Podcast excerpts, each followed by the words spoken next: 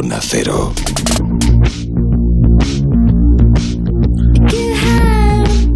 Comienza la zona cero, comienza la tertulia con Mado Martínez. Eh, Mado, muy buenas, ¿qué tal?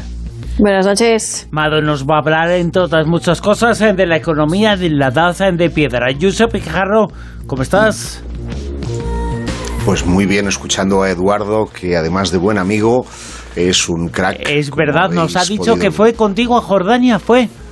Eh, sí, bueno, no, estuvimos en Turquía juntos, un viaje mágico mm. en el que, bueno, me impresionó escuchar sus puntos de vista y también su, su apertura con respecto a nuestros temas. Y la verdad es que eh, es una persona muy abierta a estos temas, es oyente de las Rosas Ventos desde hace mucho tiempo, es el seguidor de estos temas, es seguidor de estos asuntos y es una de las personas que es responsable de una proeza que va a estar en la historia de la humanidad, que es el guiado de la nave que va a protagonizar la vuelta del ser humano a la Luna para que luego aparezcan los escépticos, los críticos, los eh, de la alternativa racional, los del pedo, los del PIS y los del POS, ¿no? Meo, meo. Meo, meo, eso, meo.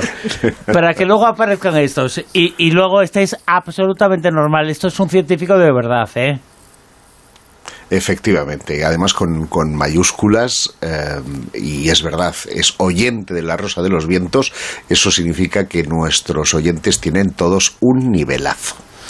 Desde luego, ojalá, bueno, el hecho de que él nos siga, lo, buscamos, eh, porque había una serie de informaciones que hablaban sobre ese español que estaba en Houston, y luego nos dimos él la sorpresa y nos dio la noticia, la información de que era muy seguidor nuestro. Y la verdad es que nos llena de orgullo y satisfacción que la persona que está guiando esa nave, que ahora mismo se está acercando a la Luna, sea un español y sea un seguidor de la Rosa de los Vientos. Eh, la Rosa de los Vientos en la tertulia Zona Cero también lo habéis escuchado con Manuel Carballal. Manuel, muy buenas. ¿Qué tal?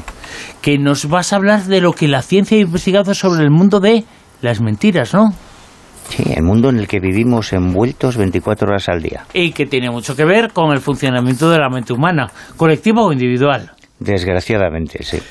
Juan José Cezoro, ¿cómo estás? Muy bien, aquí estamos. Que nos va a hablar, ahora mismo nos va a contar cómo hay una serie de españoles que, bueno, ya no existen o existen o pretendían existir, bueno, que están congelados. Nos eh, va a hablar eh, también Silvia Casasola del espacio del planeta rojo, es decir, de Marte. Silvia, muy buenas de nuevo, ¿qué tal?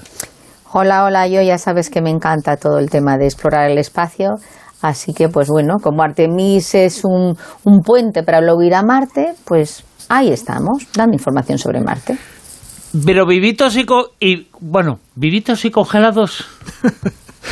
Bueno, vamos a ver. Estos días se ha celebrado aquí en Madrid un, congreso, unas conferencias que se llaman Transvision, que las ha organizado José Luis Cordeiro, que es una persona un tanto también controvertida, cuestionada en su currículum. Es uno de estos eh, transhumanistas. que a veces parece que el currículum eh, que, esgrime en muchas ocasiones pues no se corresponde con la, con la realidad, pero bueno, en cierta medida sí que se ha convertido en un heraldo de todo lo que serían estas cuestiones que hablamos de la inmortalidad. Ha hecho algunas afirmaciones bastante extraordinarias a juicios de muchos científicos de que realmente en muy poquitas décadas pues prácticamente ya el ser humano sería inmortal y que solamente moriríamos por, por accidentes. Y bueno, en el, centro también de, este, de estas jornadas eh, celebradas en Madrid ha sido la criogenización. De hecho, una de las cosas que se ha presentado en Madrid ha sido una ambulancia, de las, de las unas cuantas que hay, que son de las que se encargan, son como equipos de urgencia para criogenizarte en el menor tiempo posible, porque bueno, ahora comentaré un poco qué requisitos hay que cumplir para que la criogenización sea exitosa. Criogenización que sabemos, digamos, cómo se puede congelar a la gente. La criogenización es exitosa, puede ser que se congelar a la gente.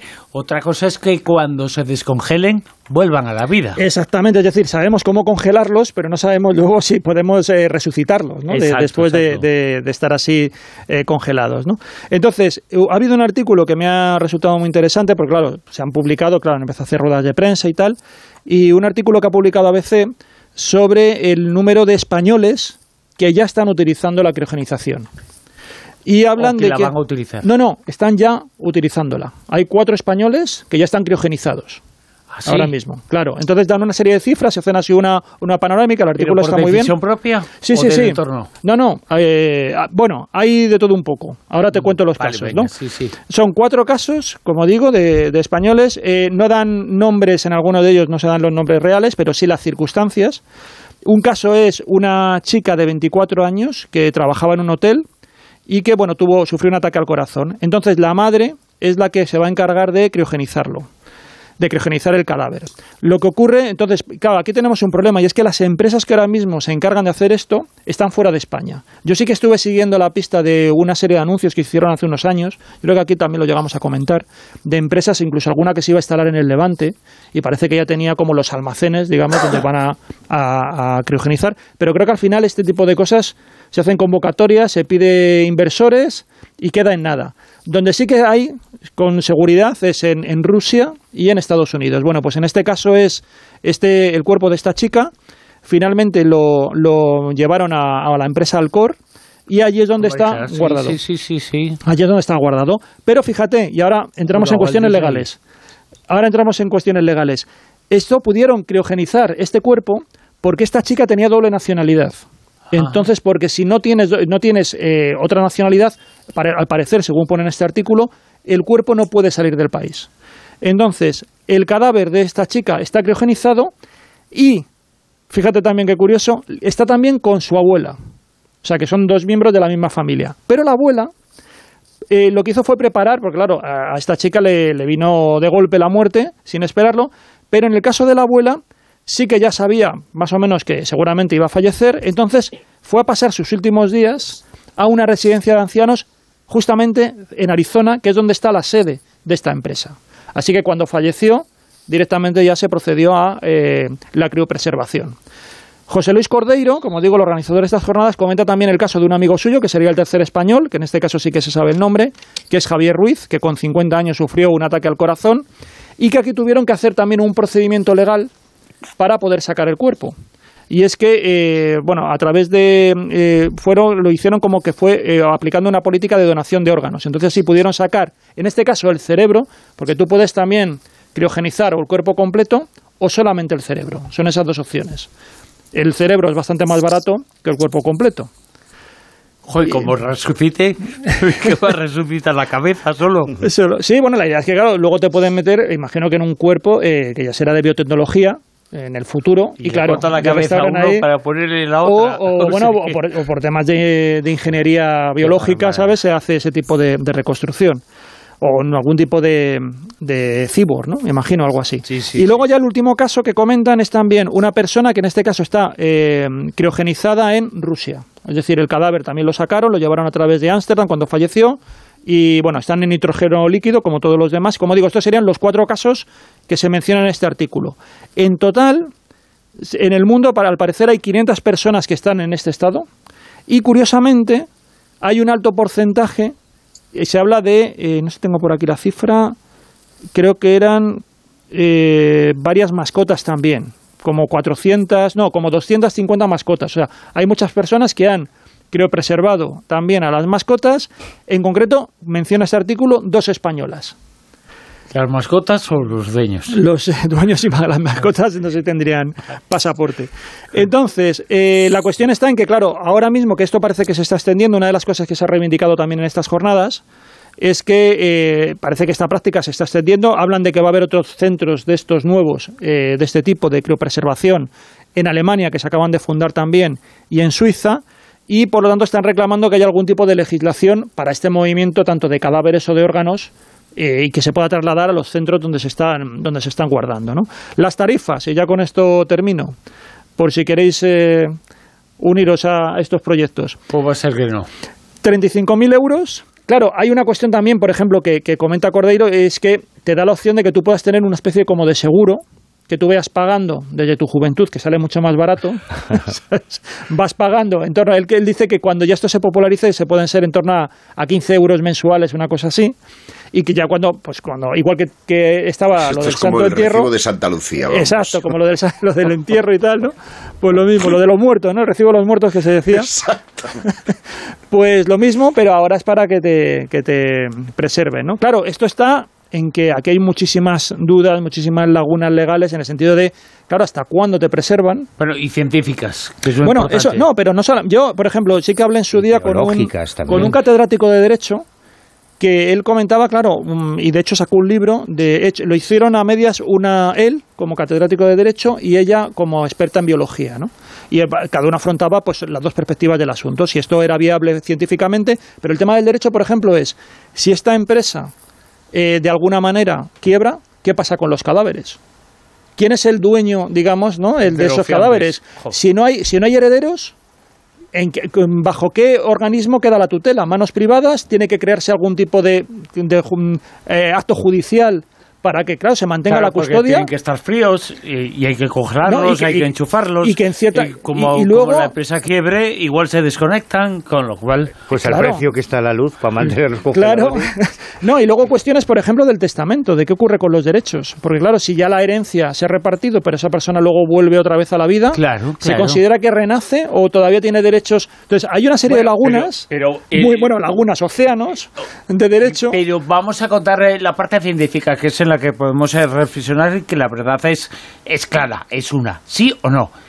Esa gente, cuando se descongelan, pueden volver a la vida. ¿Es científicamente válido? De momento no. De momento no hay, que yo sepa, no hay todavía, no ha habido ningún caso que, sobre todo en seres humanos o si quieres en, en organismos biológicos superiores, en que después de haberlo criogenizado haya vuelto a la vida. Entonces, se sabe, lo que se hace es como se aplica un, un método que es que además tú tienes que estar como, digamos que unos entre 20 y 10 minutos antes de realmente fallecer es cuando ya se procede a, a, realizar la criogenización, porque lo que hay que hacer es sustituirte toda la sangre por un líquido especial, que es como, entre comillas, una especie de anticongelante, porque si tú dejas la sangre y lo congelas, lo que provocas es que la sangre cristaliza.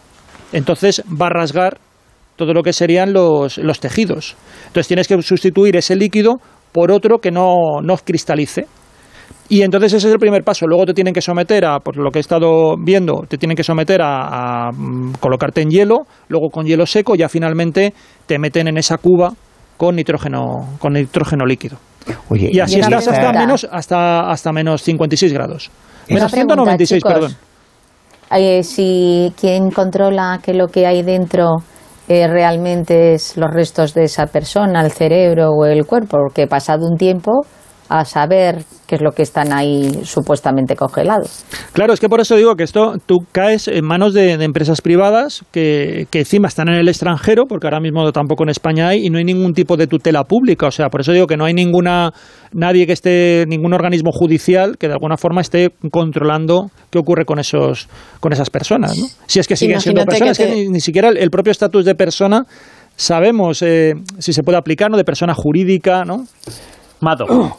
Imagínate que te descongelan dentro de 300 años en una sociedad totalmente diferente y con fines mm, perversos, quiero decir, con los de experimentar contigo, con los de experimentar quizá por primera vez con el tema de, de la criogenización y de volverla a vida. No sé, es que eh, lo veo un poco inquietante. No, y el propio, el propio hecho de que tú te haces un seguro y tú pagas por una criogenización, pero ¿hasta cuándo? Mm, ¿Hasta qué fecha? Porque es decir, tú estás pagando hasta qué año. Porque tú no sabes cuándo te van a curar tu enfermedad. Cuándo surge realmente lo que. Porque claro, aquí cada persona muere de una cosa. Entonces a lo mejor pueden resucitar, si se logra en el futuro, resucitar a gente que haya tenido paros cardíacos, pero no a lo mejor los que han tenido un cáncer, por ejemplo. ¿no? Entonces, claro, el tema está hasta. Tú dices, no, pagas este seguro y te crogenizan, pero ya el mantenimiento ¿Hasta cuándo? Llega un momento en el que te dicen, como ocurre también con las sepulturas, ¿no? Que incluso hay sepulturas que luego tienen que sacar y van tus cuerpos, tus, tus restos al osario, ¿no? Entonces, te promete volver a la vida. Esto, de todas formas, yo, a mí la, la, duda que me, que me surge esto es algo que contratan solo ateos, ¿no? O agnósticos. Entiendo que alguien que crea en el más allá no contratará estos servicios.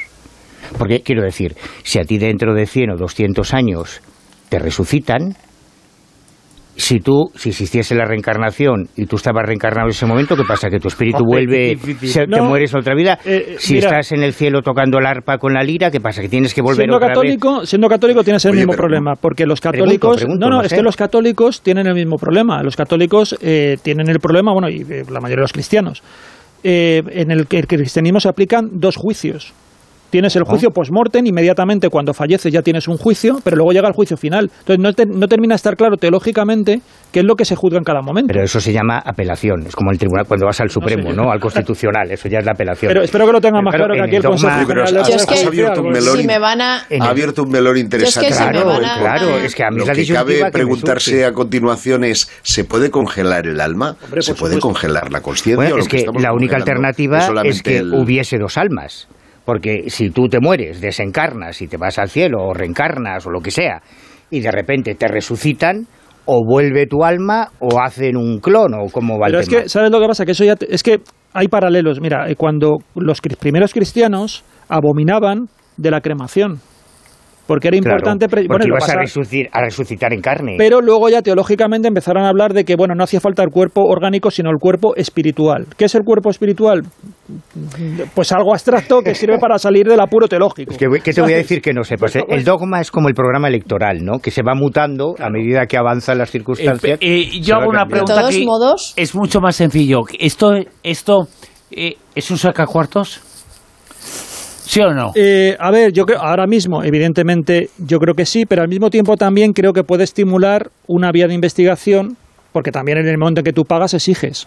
Entonces, en el momento, entonces yo creo que como todo, ahora mismo es decir, te están prometiendo algo que no pueden cumplir o que no saben si van a cumplir o pero no. Te están Porque ni siquiera saben si, si esta técnica, claro, te están cobrando por eso. Al mismo tiempo, claro, puede ocurrir que haya empresas viendo que hay un mercado, que hay una demanda, como todo en esta vida, pues realmente eh, aprieten para tratar de encontrar un sistema que realmente resucite. Lo que pasa es que te puedes encontrar que este tipo de criogenización no sea válida. Porque digan, no, no, es que podemos conseguir que resucite la gente, pero en lugar de este líquido que se ha introducido en el cuerpo en tal momento, tendría que ser este otro o en estas condiciones. Y no lo saben.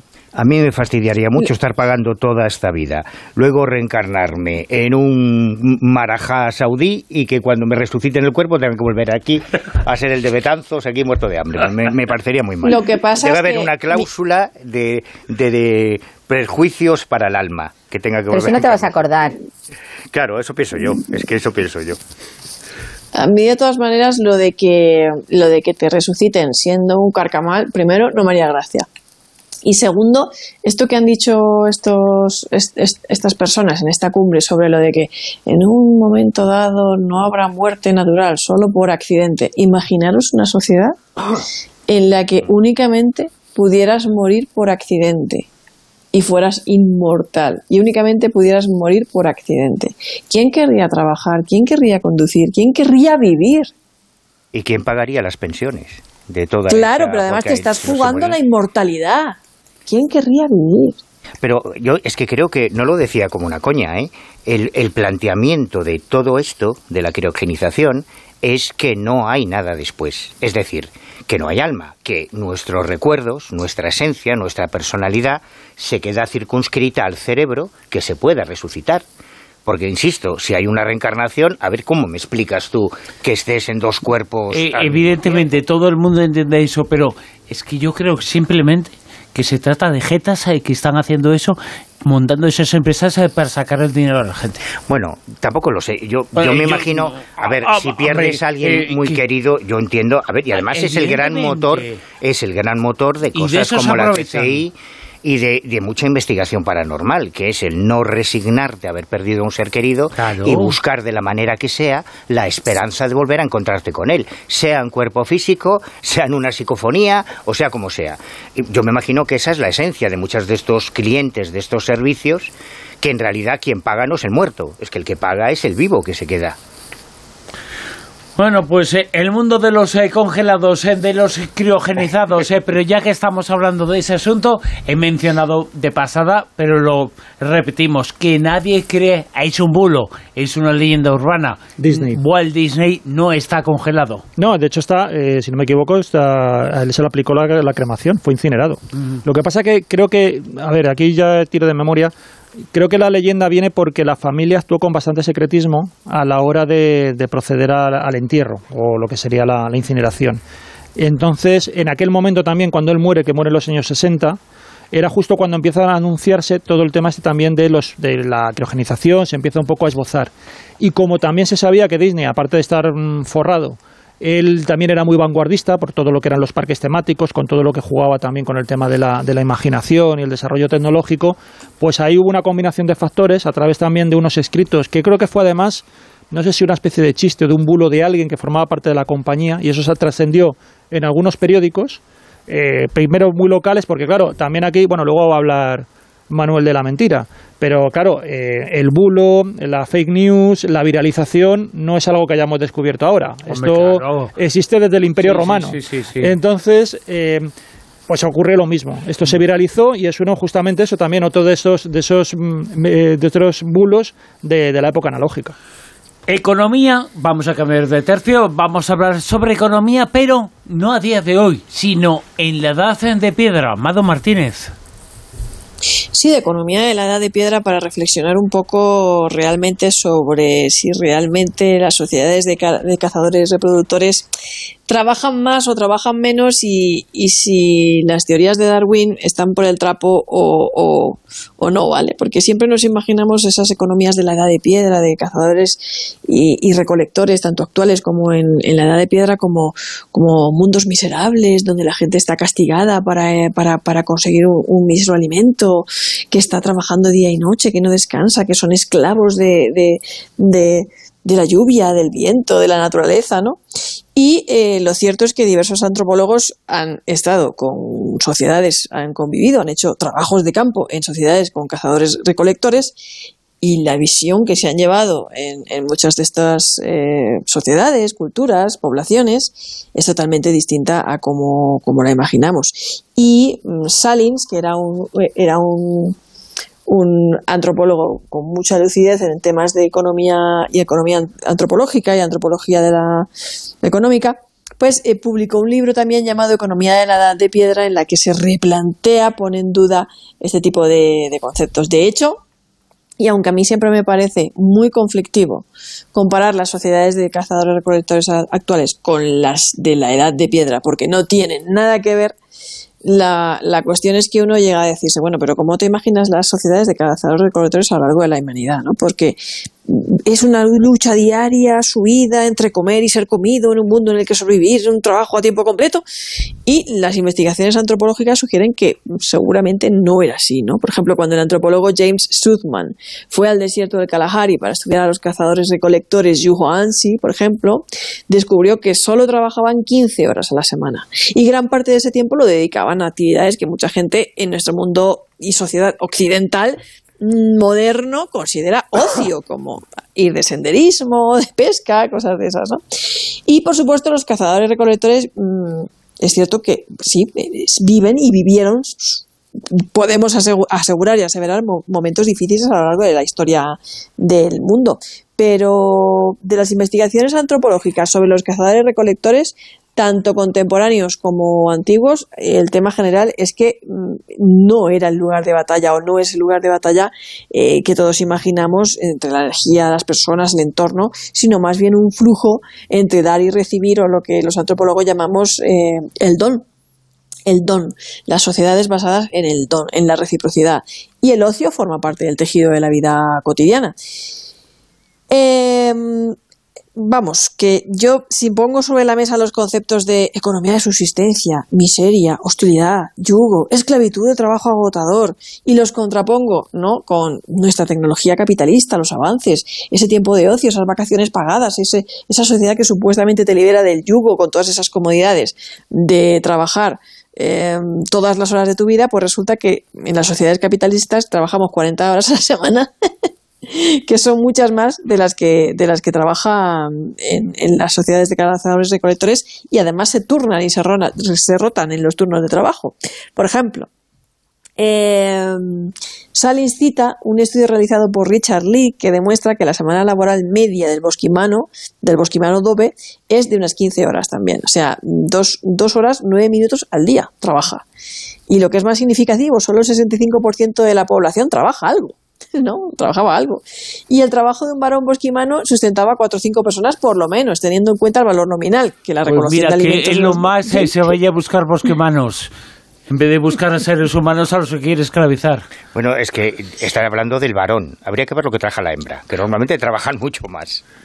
Sí, no, pero que, eh, por ejemplo, eh, la recolección de alimentos de los bosquimanos es más eficaz que la agricultura francesa hasta la Segunda Guerra Mundial, en la que más del 20% de la población se ocupaba de alimentar al resto. O sea, eh, la comparación puede resultar engañosa, ¿no? Pero esto lo han dicho también muchos compañeros. Pero, bueno, ahí está, ¿no? me imagino ahora Elon Musk diciendo no quiero bosquemanos, huyamos de los bosquemanos, porque... Eh, eh, pero en la prehistoria no había Twitter. No, eh, Oye, no, pero había criogenización. igual mañana sí que había Facebook, sí que había Facebook porque había muros donde tú podías pintar. Pero igual mañana es ya historia y prehistoria Twitter bueno, lleva anunciando, ah, vamos a ver qué pasa. Bueno, bueno, pero eh, se ha quedado conduciéndose trabajadores, ¿eh? Sí, sí, sí. Eh, tenía siete y de momento no está cotizando en bolsa. Vamos a ver. Sí, sí, ha desaparecido totalmente, o sea, le ha dado un parraque a este hombre diciendo cosas y solamente se dedica ¿Y qué van a hacer, nuestros oyentes sin Twitter? ¿Qué van a hacer? Bueno, pues, pues escucharnos eh, y ya, cada vez... no, si escucharnos nos escuchan, pero no van a poder opinar. bueno, ahora pues habrá otras redes sociales. Pasarse ahí. Sí, eso iba a decir, que ya, ya han surgido los, los mismos eh, que han, eh, se han marchado de Twitter y ya están integrándose en una nueva red social, creo que se llama Elefano Mastodon, Mastodon, Mastodon, yo ya me he hecho cuenta. O Mastodon, bueno, Mastodon era, ¿no? y al parecer, al parecer eh, ya, ya puede haber una alternativa, con lo cual, eh, si después de haberse dejado este pastizal enorme en comprar la red del pajarito, se lo tiene que tragar, yo me voy a estar riendo unos cuantos años. Pues, yo, sé que Bruno está deseando Bruno está deseando abrirse una cuenta en TikTok para enseñarnos cómo baila. No, no, yo creo que ahí podría ser el punto de encuentro perfecto. Perdona, Manuel, estás equivocado. Sí, yo sé que a la J aragonesa le pegas de maravilla. Sí, ya tengo cuenta en TikTok. ¿Ah, sí? Sí. Hay que joderse. Sí, sí, sí. Otra cosa es que no esté en uso y que no hagan vídeos. Pero cuenta ya tengo. Pero baila o no bailas. Que las noticias y luego continuamos.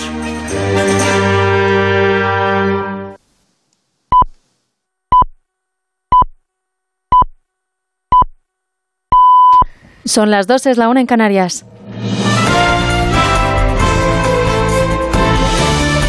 Noticias en Onda Cero. Buenas noches. El presidente del Gobierno, Pedro Sánchez, el secretario general de la OTAN, Jens Stoltenberg, y el presidente de Ucrania, Volodymyr Zelensky, van a participar hoy lunes en la última sesión de la Asamblea Parlamentaria de la OTAN, que durante este fin de semana ha debatido en Madrid sobre la guerra en Ucrania.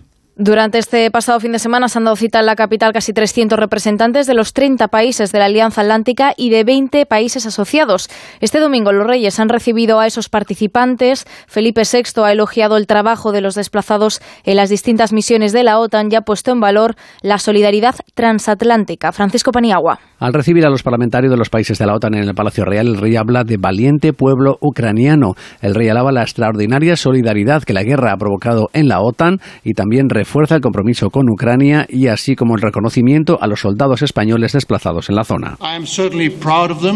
Estoy muy orgulloso de ellos, como la mayoría de los españoles. En este 40 aniversario se merecen todo nuestro reconocimiento por su servicio y su lealtad a todos los hombres y mujeres de los Estados miembros que sirven bajo la bandera de la OTAN.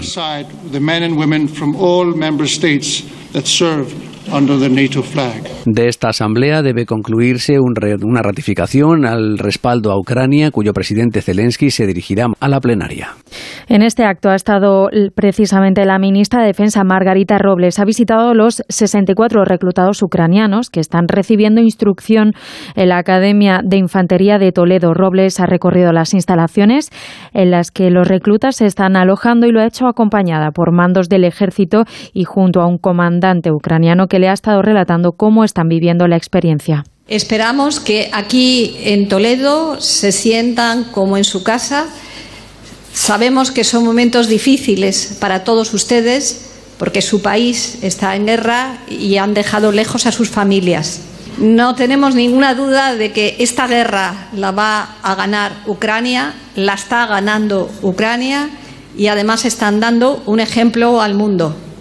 La cumbre del clima ha acabado este domingo con un acuerdo in extremis. El acuerdo final contempla un fondo destinado a costear los impactos del calentamiento global en los países más vulnerables. Sin embargo, quedan muchos detalles por concretar, como la cantidad destinada a este fondo y cómo se llevará a cabo el abono de las pérdidas y los daños causados. El acuerdo es la mayor victoria de una durísima cumbre que se ha quedado corta a la hora de redefinir un plan para la reducción del uso de combustibles fósiles. El secretario general de Naciones Unidas, Antonio Guterres, califica el acuerdo de insuficiente. Seamos claros, nuestro planeta sigue en la UCI. Necesitamos reducir drásticamente las emisiones ahora y ese es un asunto que no se ha tratado en la COP. Es esencial un fondo para pérdidas y daños, pero no soluciona nada si la crisis climática borra un pequeño estado insular del mapa o convierta a todo un país africano en desierto. El mundo todavía necesita un gran salto en ambición climática. En Estados Unidos, cinco personas han muerto y 18 están heridas tras el ataque a un club LGTBI en el estado de Colorado. El sospechoso es un hombre de 22 años que abrió fuego indiscriminado con un fusil de largo alcance. El atacante fue reducido por los clientes del propio bar y se encuentra ahora en un hospital recibiendo atención médica. El presidente de los Estados Unidos, Joe Biden, ha reiterado la necesidad de prohibir las armas de asalto en el país y ha lamentado ese atentado contra la comunidad LGTBI. En Italia, el Ministerio de Cultura ha anunciado que los precios de las entradas a los museos van a ser más altos tras las protestas y los ataques a las obras de arte por parte de los activistas climáticos en varios países del mundo. El ministro ha explicado que se ven obligados a reforzar los niveles de protección de los museos, empezando por cubrir con cristal todos los cuadros. Ha dicho que considerando el enorme patrimonio a proteger en el país y el costo que va a suponer a las arcas del gobierno, la única solución es subir el precio de las entradas. En las últimas semanas se han sucedido protestas en museos de varias ciudades del mundo, con incidentes en Alemania, Australia, Francia, Países Bajos, Reino Unido o España. Una de las últimas fue el jueves pasado, cuando varios activistas arrojaron harina a un coche diseñado por Andy Warhol a finales de los 70 y que estaba expuesto en Milán. Y en la actualidad deportiva, el Mundial de Qatar ha comenzado este domingo con la derrota de los anfitriones 0-2 ante Ecuador. La selección española ha tenido dos bajas y ya están en España. Benzema, el delantero del Madrid, que se pierde el Mundial por una lesión muscular, y también Gallá, el lateral del Valencia, que ha abandonado la concentración por un esguince leve de tobillo. Eso ha sido todo por ahora. Más información a las 3, las 2 en Canarias. Síguenos por internet en ondacero.es.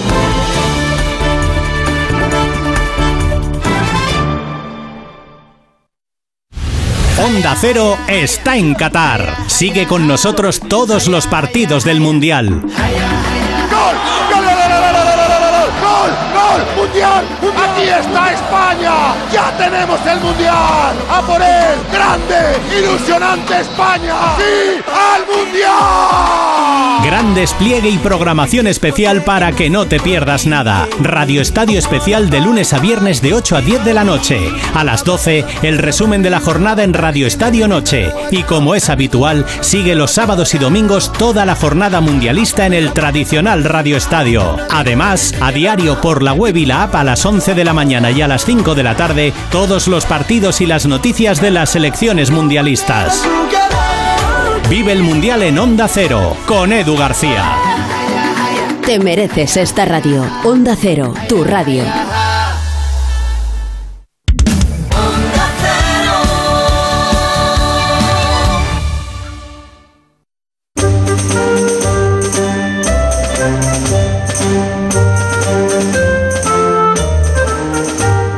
En Onda Cero, La Rosa de los Vientos con Bruno Cardeñosa. Las 2 y 6 minutos y continuamos en La Rosa de los Vientos y continuamos en la zona cero.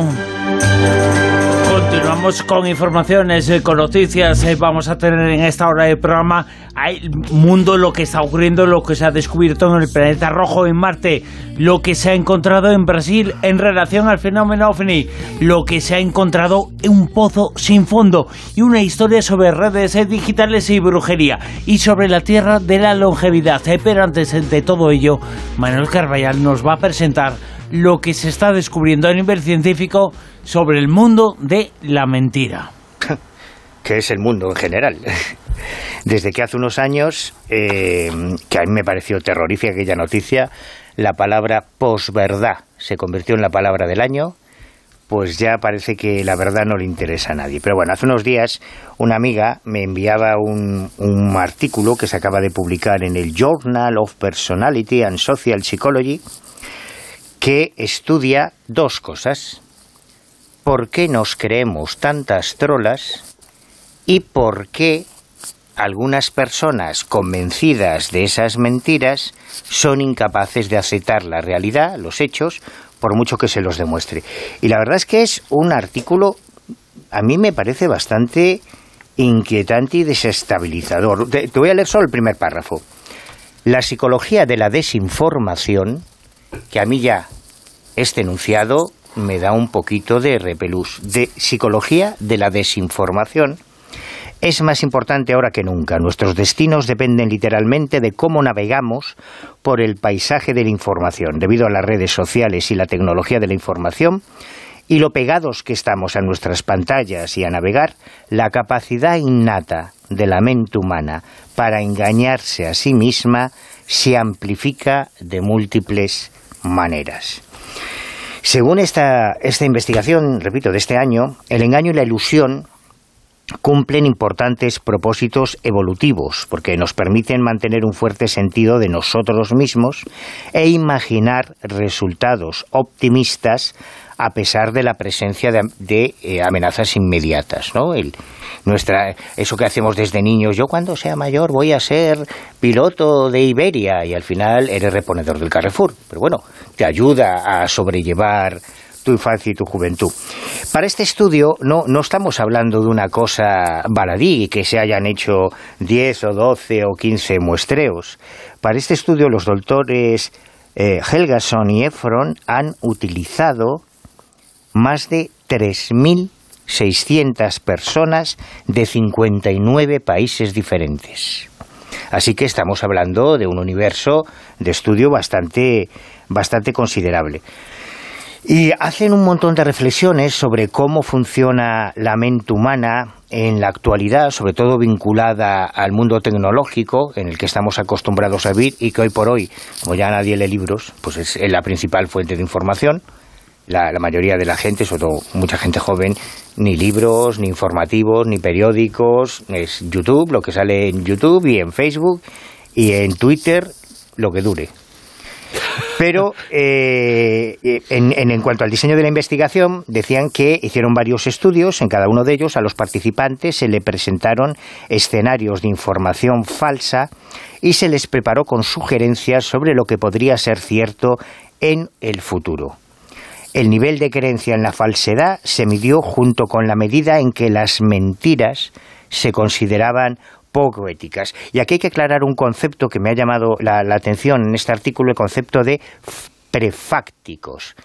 ¿Qué son los prefácticos? Pues los prefácticos son ideas que influyen en la forma en que interpretamos el valor de la verdad de lo que escuchamos en función de las expectativas que tenemos en el futuro.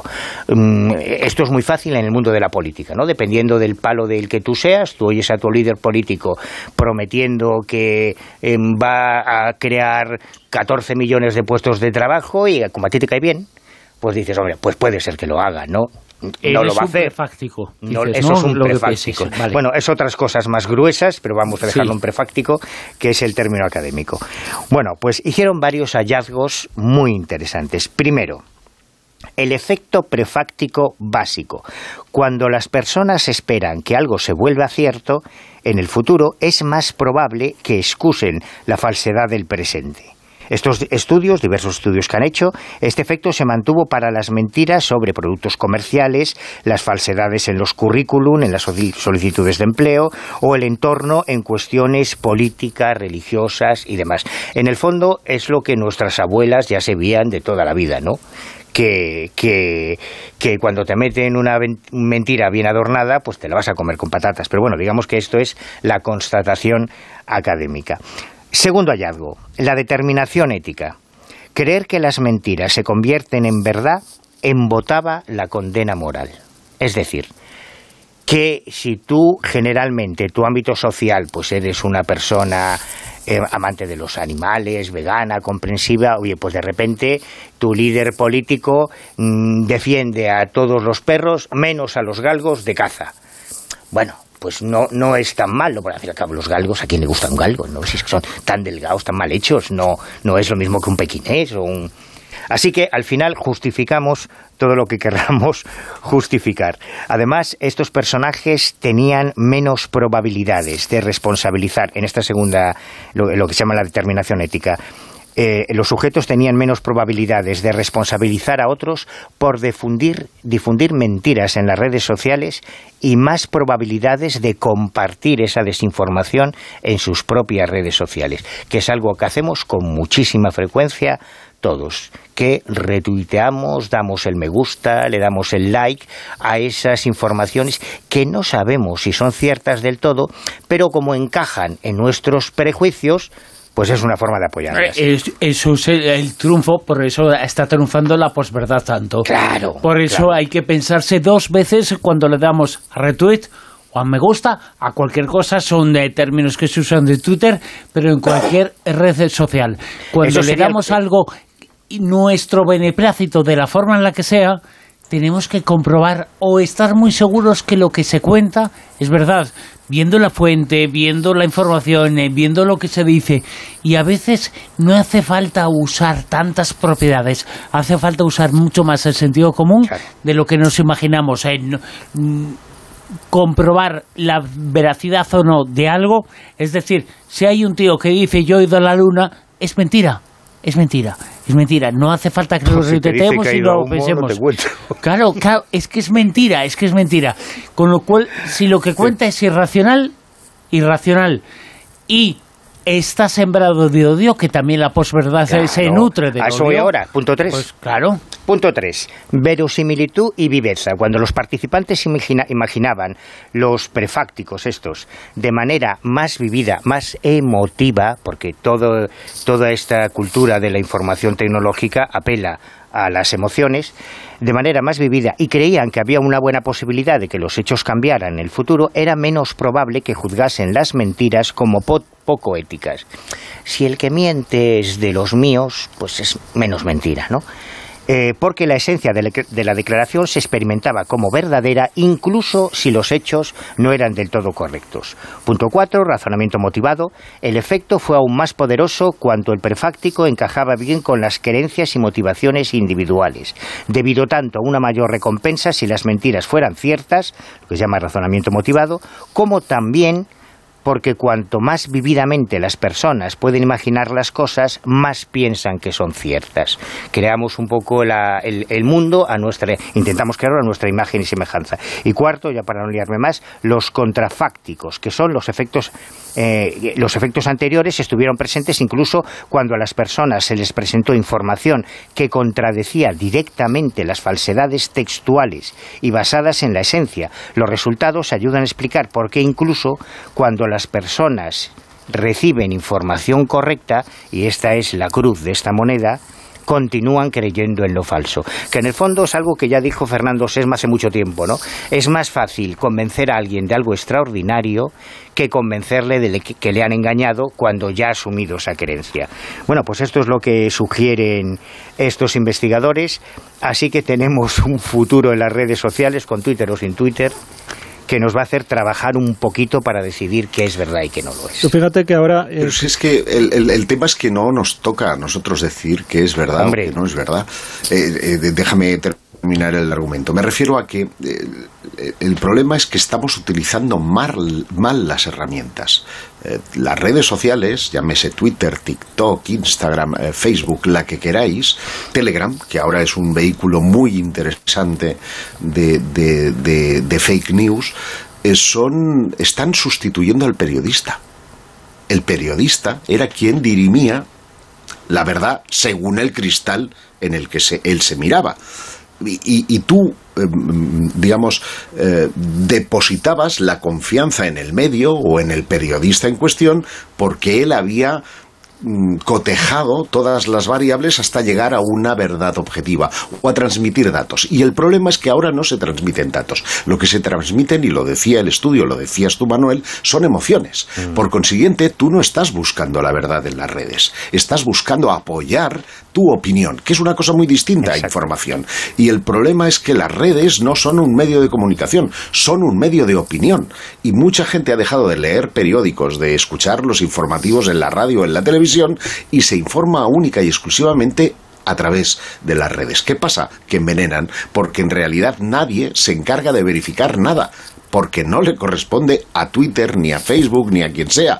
El, otro día eh, me, ocurrió una cosa muy curiosa y es que subí un, un vídeo de, de uno de estos budistas que se eh, momifican en vida y el, el, algoritmo detectó que aquello era una noticia falsa pero decía era mm, potencialmente no, decía parcialmente falsa bueno, parcialmente es que al parecer algunos medios habían utilizado ese mismo medio, eh, ese mismo vídeo para decir que aquel hombre tenía 339 años, cuando yo lo que decía es que tenía 108 años y que había muerto.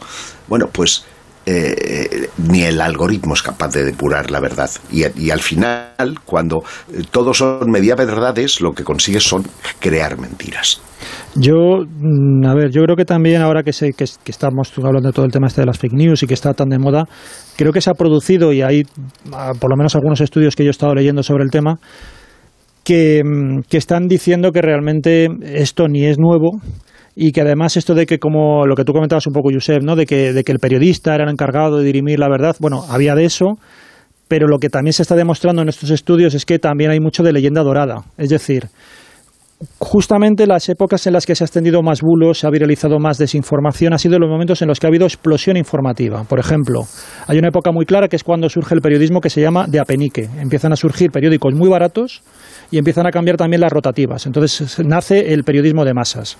Y ahí es cuando empiezan a viralizarse cantidad de noticias y de manipulación. Y un caso que nos toca a nosotros, el famoso caso de Hearst, cuando eh, se produce la guerra de Cuba. Y coge, manda un corresponsal a Cuba a que haga una serie de imágenes de cómo están los españoles reprimiendo la subversión en Cuba y el que está allí, el corresponsal, que tiene que mandar las imágenes, se pone en contacto con Hearst en Estados Unidos y dice, a ver, es que aquí no hay guerra y dice, usted ponga las imágenes que yo pondré la guerra. Entonces es que es en ese momento y eran medios de comunicación, eran los periódicos, se supone, más masivos que había en Estados Unidos y todos sabemos lo que, lo que ocurrió, ¿no? Entonces hay una cierta también imagen de que ha habido un periodismo, ¿no? De, y no hablemos de todo lo que son los, los periódicos británicos amarillistas. No es periodismo. Bueno, pero, era, pero eran las cabeceras importantes del momento y no tenían ningún reparo en manipular y todos sabemos cómo influyó en la opinión pública americana para, para hacer que Estados Unidos entrara en la guerra de Cuba. Y después todo lo que ha sido los tabloides. junto a Hertz hizo lo mismo más o menos en su periódico, un personaje conocido por los premios de Pulitzer. Pulitzer, igual, también otro. Lo hizo. Lo mismo, eran los dos. Ha sido un ejemplo de lo que después ese periodismo estaban en contacto con la idea de Kinley, creo que era el presidente de los Estados Unidos, que había que machacar a España y había que hundir a España y pasó lo del Maine y fueron a por nosotros. Por eso, por eso y luego todo lo que ha sido la prensa amarilla, que tiene ese nombre, los tabloides británicos, en la época analógica. No estamos hablando de Internet. Es decir, yo creo que también ha habido, cuando surge, claro, una nueva no sé cómo llamarlo, pero como hay que hay una vuelta de tuerca sobre este tema de la desinformación, se empiezan a crear como palabras nuevas, cosas nuevas y se empieza a mirar el pasado como con nostalgia, cuando realmente cuando tú revisas la historia de la propaganda, de la manipulación y de la desinformación, pues anda que no ha habido grandes medios de todas las épocas que lo han estado haciendo, ¿no? Entonces yo creo que ahí, ahí por eso yo, yo creo que hay un poco también de, de falsa, de falsa conciencia, de falsa perspectiva de lo que fue el pasado, un pasado dorado que realmente tampoco llegó a existir. Cerramos este debate, esta información con Mado Martínez. Eh, cuéntanos, Mado. Nada, que yo iba a comentar que esto de los bulos y de las conspiraciones lo llevan haciendo de hasta los políticos romanos, ya lo hacían en la antigua Roma, que, que no es nada nuevo. Eh, ahora los periodistas, lo hemos dicho muchas veces, nos tenemos que dedicar a desmentir las noticias en vez de dar las noticias y es un desafío y es difícil y no es fácil, o sea, no, no está siendo no está siendo nada fácil esa línea tan difusa entre las conspiraciones, los bulos y el enfoque necesario de misterio que algunos temas. Mm, quiero decir, el caso Watergate, ¿qué sería? Si alguien no hubiera tenido ese enfoque de, misterio, de conspiración, de ver si detrás de, esas luces había algo, ¿no? Pero ¿dónde está esa línea tan difusa? Sobre todo hoy en día en temas de sobreinformación, que es donde es más difícil eh, obtener una, una pues una visión más objetiva de lo que está pasando, más clara y más lúcida. Y también no lo olvidemos que en épocas de grandes crisis económicas, y ahora estamos viviendo una bestial a nivel global, pero no es la primera vez que pasa en, en la historia de la humanidad, es cuando más surgen todo tipo de teorías de la conspiración y cuando más surgen todo tipo de bulos, porque siempre queremos buscar un culpable.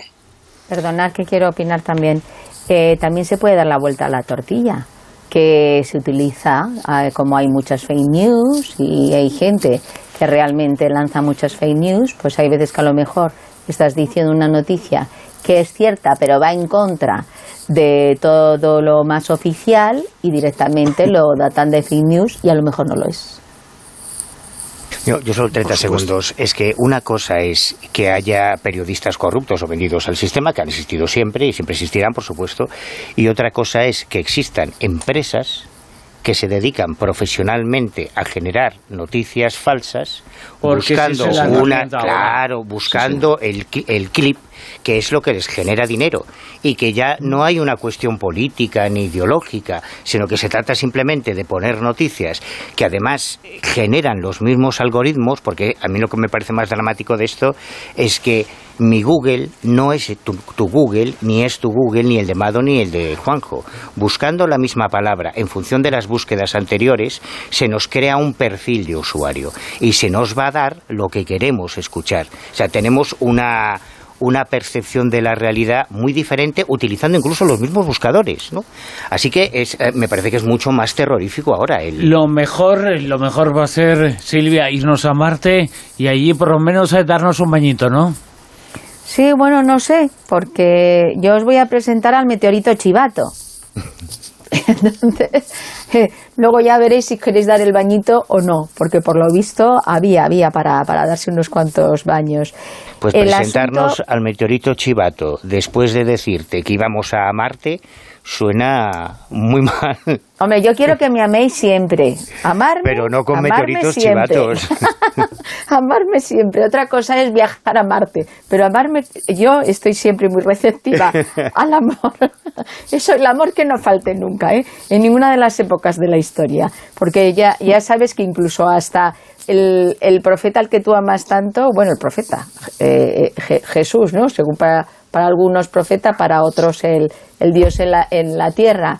Él lo que decía era que, hay que ser amor, así que el amor que no falte, que, a todos nos viene muy bien. Bueno, yo lo llamo el meteorito chivato y os digo por qué. Resulta que Martín Bizarro, que es del, del Centro para la Formación de Estrellas y Planetas, pues está mm, feliz, no, lo siguiente. Él tiene un meteorito este meteorito corresponde a la corteza terrestre de Marte y a través de isótopos de, estos meteoritos marcianos, pues ha conseguido una información alucinante. ¿Y por qué lo ha conseguido? Porque el planeta Marte tiene una característica muy diferente del planeta Tierra. Y es que no tiene placas tectónicas como en la Tierra. Entonces no varía la corteza del planeta, planeta Marte es, se mantiene, no varía. Y eso es como si fuera un registro histórico fantástico de lo que ha pasado en ese planeta.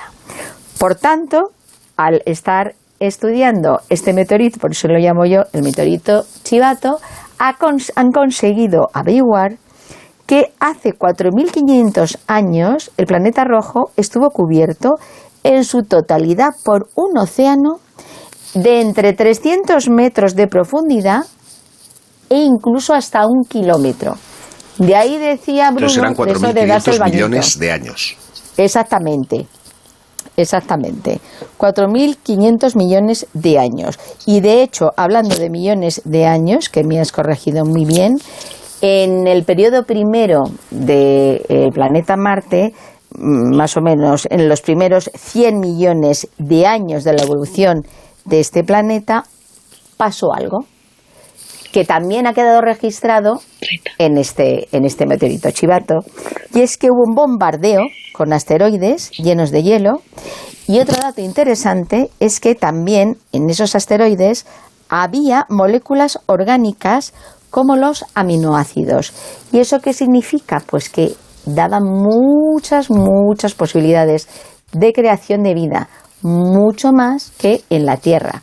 Porque, claro, en la Tierra eh, resulta que en ese periodo en el que pasaba todo esto en Marte, hubo un choque tremendo entre eh, la Tierra primitiva y otro planeta parecido a Marte.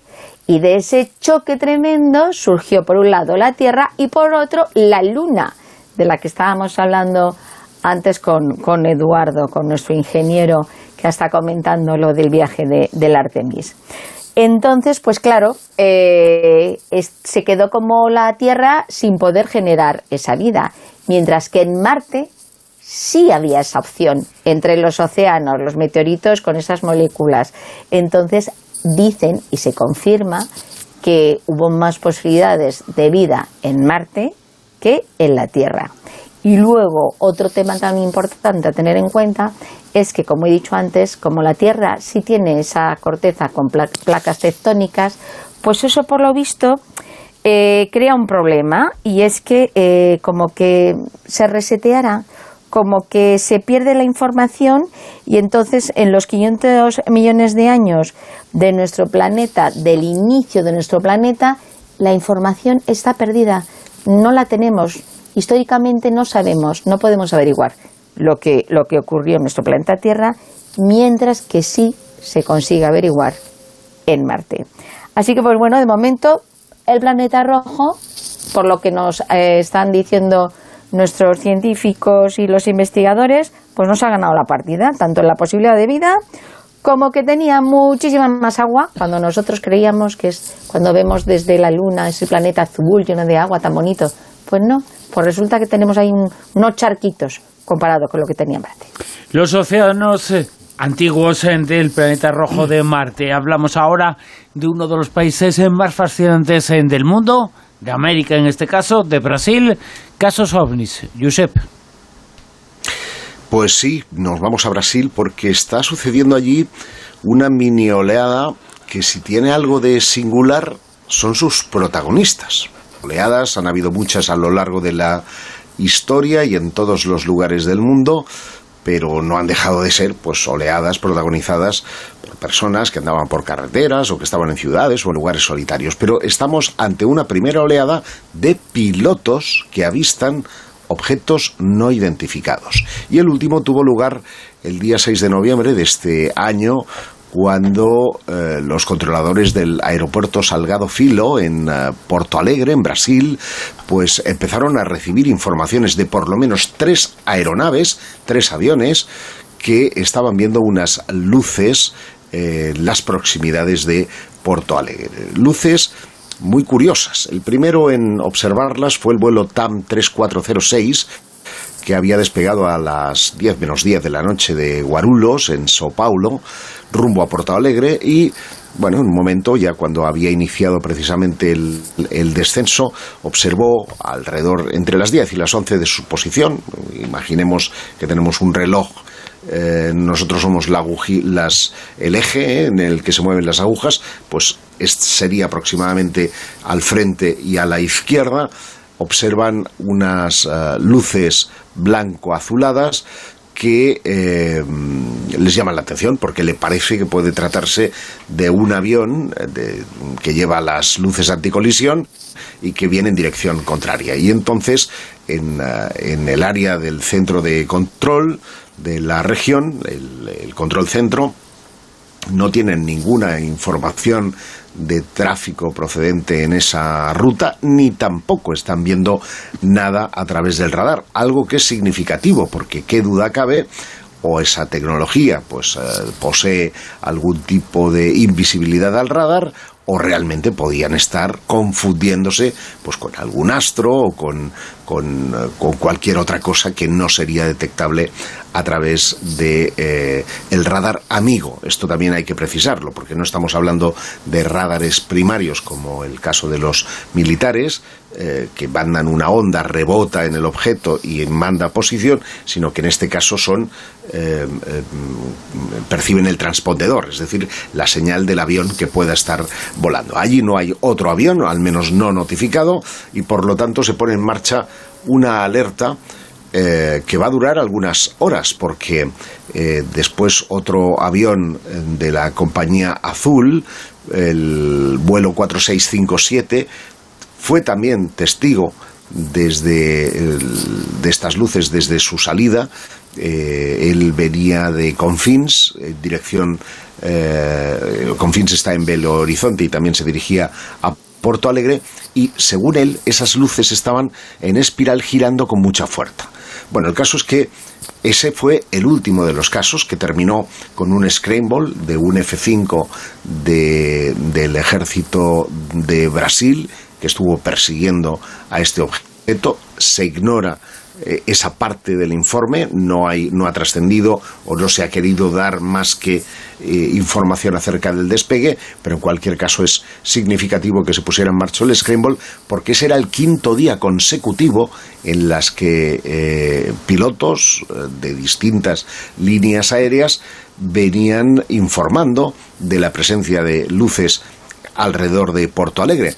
pero es que hay más, y es que desde el 22 de octubre ya habían pilotos que estaban informando, un vuelo por ejemplo de Sao Paulo a Porto Alegre, también había protagonizado un avistamiento con una luz extraña también similar a los faros de un anticolisión y que en este caso estaba haciendo un 360, es decir, estaba haciendo un giro, un rumbo completo eh, alrededor de un punto imaginario, ¿no? Como si quisiera mm, hacer un, un, redondo, dibujar un redondo en el, aire. De nuevo, los controladores no han tenido en ningún momento nada en sus eh, pantallas. El caso es que en este, en este incidente del eh, día 22 de octubre, el ovni siguió al lado del avión, al menos durante algunos minutos, hasta que finalmente se alejó hasta la lagoa Conscienciao en la región de Florianópolis. Bueno, cinco días de avistamientos, algunos ciudadanos han conseguido incluso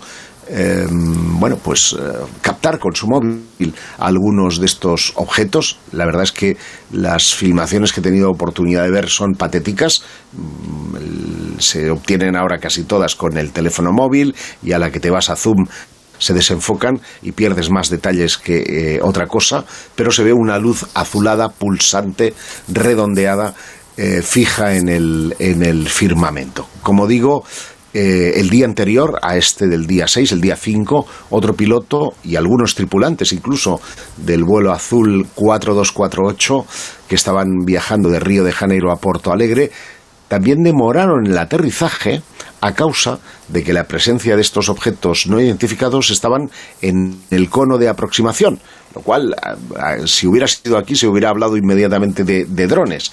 Pero el comandante informó al pasaje de esta circunstancia y explicó que se trataba de varios objetos que estaban situados en la vertical de la lagoa Dos Patos. El caso es que eh, cuando finalmente el avión aterrizó, se les dio la explicación de que muy probablemente habían sido pues eh, protagonistas de un incidente ovni, vieron muchos eh, pasajeros como toda la tripulación ingresaba en la cabina, ellos temían ya que estaban siendo secuestrados, cuando en realidad lo que estaba haciendo la tripulación era observar eh, esos objetos visibles desde la cabina.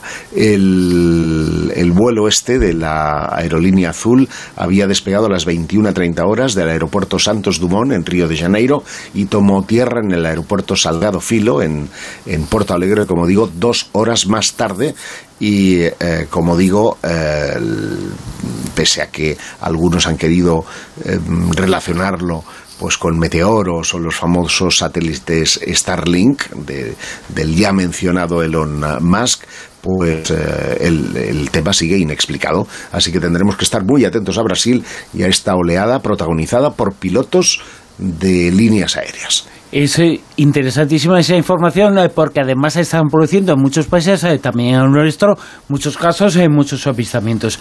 Oye, no deja de ser curioso eso que han mencionado. Nos está echando de la Tierra Elon Musk, pero para ir al espacio necesitamos sus naves. Esto está, está fatal repartido. por cierto, Josep, rápidamente, vamos a hacer una ronda, una gira por todos. Si tú tienes que elegir un sitio para estar bien, para tener una buena vida, para descansar, para desconectar, para hacer tu vida mejor, incluso más larga, ¿dónde te irías? ¿País te refieres? sí, país, el lugar, ciudad, eh, yo, qué sé, o, la nevera. Me quedo en España y muy probablemente pues me quedaría donde estoy, que estoy magnífico, ¿eh? O sea, que te quedarías en Cataluña, en Barcelona. Mado Martínez. O, no, ya veremos. Bueno, Mado Martínez, ¿dónde te irías tú? Pues, ¿O dónde estás? Un lugar. Sí, no sé, creo que para mí hay cosas fundamentales. Primero el amor, que donde está el amor está tu hogar, siempre. Y los seres queridos, no sé, te parte el corazón también, no sé. Donde, donde está el, el, el, amor está el hogar. Y luego, pues, Muy necesito mucho, ¿eh? necesito mucho la luz, el aire fresco, el aire puro. Creo que luz, luz, un sitio luminoso, aire fresco, montaña, vivir más, felicidad. Sí, tal vez en el campo y con vistas al mar. Oye, pero de, decid un sitio. Alicante, la millón terreta del mundo. vale. Eh, Manuel Carvallal. Galicia, evidentemente. Eh, pero Galicia es muy grande. A mí cualquier, punto, cualquier punto de Galicia, si está cerca del mar, pues ya es fenomenal. me estáis Betanzos, por ejemplo, Betanzos, por tiene una tortilla espectacular. Eh, Silvia Casasola. Yo lo tengo claro, yo me voy a Mallorca. Sí, bueno. Hombre, hombre, ahí, y además una zona ahí en el Parque Natural de la Alcudia, donde está todo el terreno ahí con verde y luego tienes ese mar tan precioso. Además que sé, porque yo voy con ventaja, que para la salud mental y del cuerpo, el de tener esas, esas zonas donde tienes ese horizonte de, de azules, eso vamos, te viene de maravilla. Pues se nos va a contar dónde nos tenemos que ir para conseguir todo esto. Dejaos de especulaciones eh, porque esto es ciencia, esto es eh, puro, esto es eh, auténticamente relevante e importante. Nos va a decir el sitio Juan José Oro. Pues un lugar tan fascinante como Leric. Ah, muy bien, vamos allí. Eh, ¿Los aviones a qué hora salen? Eh, creo que no hay aeropuerto. Ah, Así que... Eso es provincia de Urense, ¿no? Es, eh, sí, un poquito a la, a la derecha. Tirando, según vas, a la derecha, bastante a la derecha. En Azerbaiyán, Azerbaiyán, en ah, Azerbaiyán, al sur de Azerbaiyán. Bueno, si es bastante a la derecha, también es bastante a la izquierda, porque está casi casi que el otro lado. A ver, aquí en alguna ocasión hemos estado hablando de unos sitios que se denominan zonas azules eh, se suele hablar típicamente de cinco a partir de una publicación de un libro que salió que tuvo bastante éxito sobre el tema. Y estas zonas azules son aquellos lugares donde se consideran que hay una enorme proporción eh, o fuera de lo común de centenarios, de personas que, tienen una altísima longevidad. Entonces, bueno, dentro de esos lugares pues eh, se suele hablar, por ejemplo, de una isla de Grecia, que es Icaria, de Cerdeña, de Okinawa, en Japón, y eh, hay otros lugares que, que, no están dentro de esta lista tan restringida, estos cinco lugares, y uno de ellos es este Leric, que bueno, tiene sus peculiaridades, como ahora comentaremos, porque hay cosas que mm, son muy llamativas, yo no sé si estarán bien demostradas o no, pero en principio es esta región que os comento del sur de Azerbaiyán, que tiene esta concentración eh, inusualmente alta de, personas eh, centenarias e incluso es el único lugar del mundo donde hay dedicado a un museo de la longevidad precisamente por esta tradición. ¿no? Entonces, se comenta que hubo un tiempo, eh, revisando algunas noticias de allí de, Azerbaiyán, eh, y que, constan en este museo, que decían que albergaba más de 500 personas centenarias, aproximadamente un 1% de toda la población. Esto ahora ha bajado mucho, también porque han cambiado los, los hábitos de, de comida y también el régimen de vida, y porque nunca se llegó a saber nunca se ha llegado a saber cuál es el secreto de esa longevidad. Nunca se hicieron estudios de si era el aire, si era la alimentación, si era la jornada laboral, como comentaba también antes eh, Mado. No, no está claro. Lo que sí que hay son una serie de casos, como digo, muy espectaculares y también, bueno, hasta cierto punto eh, yo creo que hay cierta incógnita alrededor de ellos, pero hay una persona, uno de estos centenarios que, que está recogido en este museo, que es Sirali Muslumov. Esta persona falleció en 1973 y aseguraba tener en ese momento del fallecimiento 168 años. Se supone, pero claro, afirmaba haber nacido en 1805 eh, y bueno, dice que, claro, dice que bueno, que cuando él nació, pues todavía no estaba extinto un tigre que había en el Caspio, que merodeaba por esas montañas, que entonces todavía existía una costumbre eh, también tradicional que se practicaba allí, que era secuestrar a la novia. Eh, tuvo un hijo, el hijo también a los 80 años con su El hijo a los 80 años. El hijo, espera, espera, el hijo a los 80 años con su segunda esposa de 36 tuvo un hijo. O sea que, en fin. Eh, luego también otro hermano llegó a tener, eh, llegó a vivir supuestamente hasta los 150 años y la esposa hasta los 120. Digo lo de supuestamente porque en la mayoría de estos casos sabe cuándo muere, pero no había partidas de nacimiento. Ah. Entonces son el recuerdo popular, lo que comentaban, ¿no? la memoria colectiva que asegura que, que, ocurrió esto. Y luego sí que hay una de las hijas de, de, este, de este hermano que tiene 95 años actualmente y parece que goza de bastante salud. Que tiene 95 años. Tiene 95 años. El, este que os he comentado, este eh, Muslumov, que murió supuestamente con 165 años, con 168 años, perdón, ya en vida recibió diferentes reconocimientos y felicitaciones de varias personas, entre ellas, entre ellas de Ho Chi Minh, el líder vietnamita, y eh, atrajo la atención de un médico de Harvard que era Alexander Leaf eh, estuvo en 1973 en la región, él afirmó o se encontró con otras personas, por ejemplo, otra persona de allí, según eh, también se identificó que era un agricultor que seguía trabajando el campo y tenía 117 años, un pastor que también tenía 108 años, y en fin, varios más así un poco del estilo. Como digo, no, el problema está en que nunca se ha sabido qué factores eh, eh, regían ¿no? y allí, si es, como digo, si era el viento, si era la alimentación, los frutos secos, los lácteos, la carne que, se comía allí, no está nada claro. Ahora, como digo, ya han cambiado las cosas, ya pues ya hay bebidas eh, azucaradas, ya se introdució también por la comida industrial. Y lo que sí que está es el museo este que os comento, el Museo de la Longevidad, que según comenta la noticia que he estado leyendo, dice que es, bueno, tiene unas pequeñas salas, es un edificio pequeñito, pero que allí hay sobre todo eso, fotografías, documentos y 2.000 objetos expuestos relacionados con estas personas centenarias, pero allí a los centenarios los llaman todos aquellos que ya eh, viven por encima de 90 años. ¿no? Entonces han, han, ido recopilando recuerdos, souvenirs un poco de todas estas personas y ahí tienen este museo dedicado a estas personas tan longevas. Leric, ¿eh? ya sabéis. Leric, esa es eh, la tierra de la longevidad a la que tenemos que ir eh, si queremos vivir más de 100 años. Sin congelarte, ¿eh? Sin congelarte. Te congelarás de frío, pero... Pero se conocieron a Napoleón. Algunos de estos se vivieron en la época de Napoleón. Pues es alucinante, que aparece en los libros. Fraga también. Para el caso, sí, pero, era gallego. Eh, sí, pero, porque él estaba se, metió en Palomares. Claro, y ahí ya con la radiación, con la radiación. Bueno, más información, más hay noticias, porque esto es, Amado Martínez, un auténtico pozo sin fondo de datos.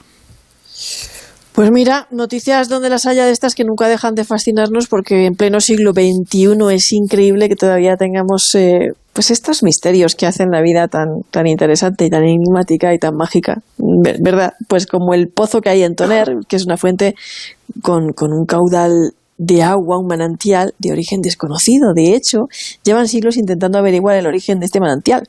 Y las civilizaciones antiguas, como los celtas, pues los celtas pensaban que era una fuente sagrada, claro.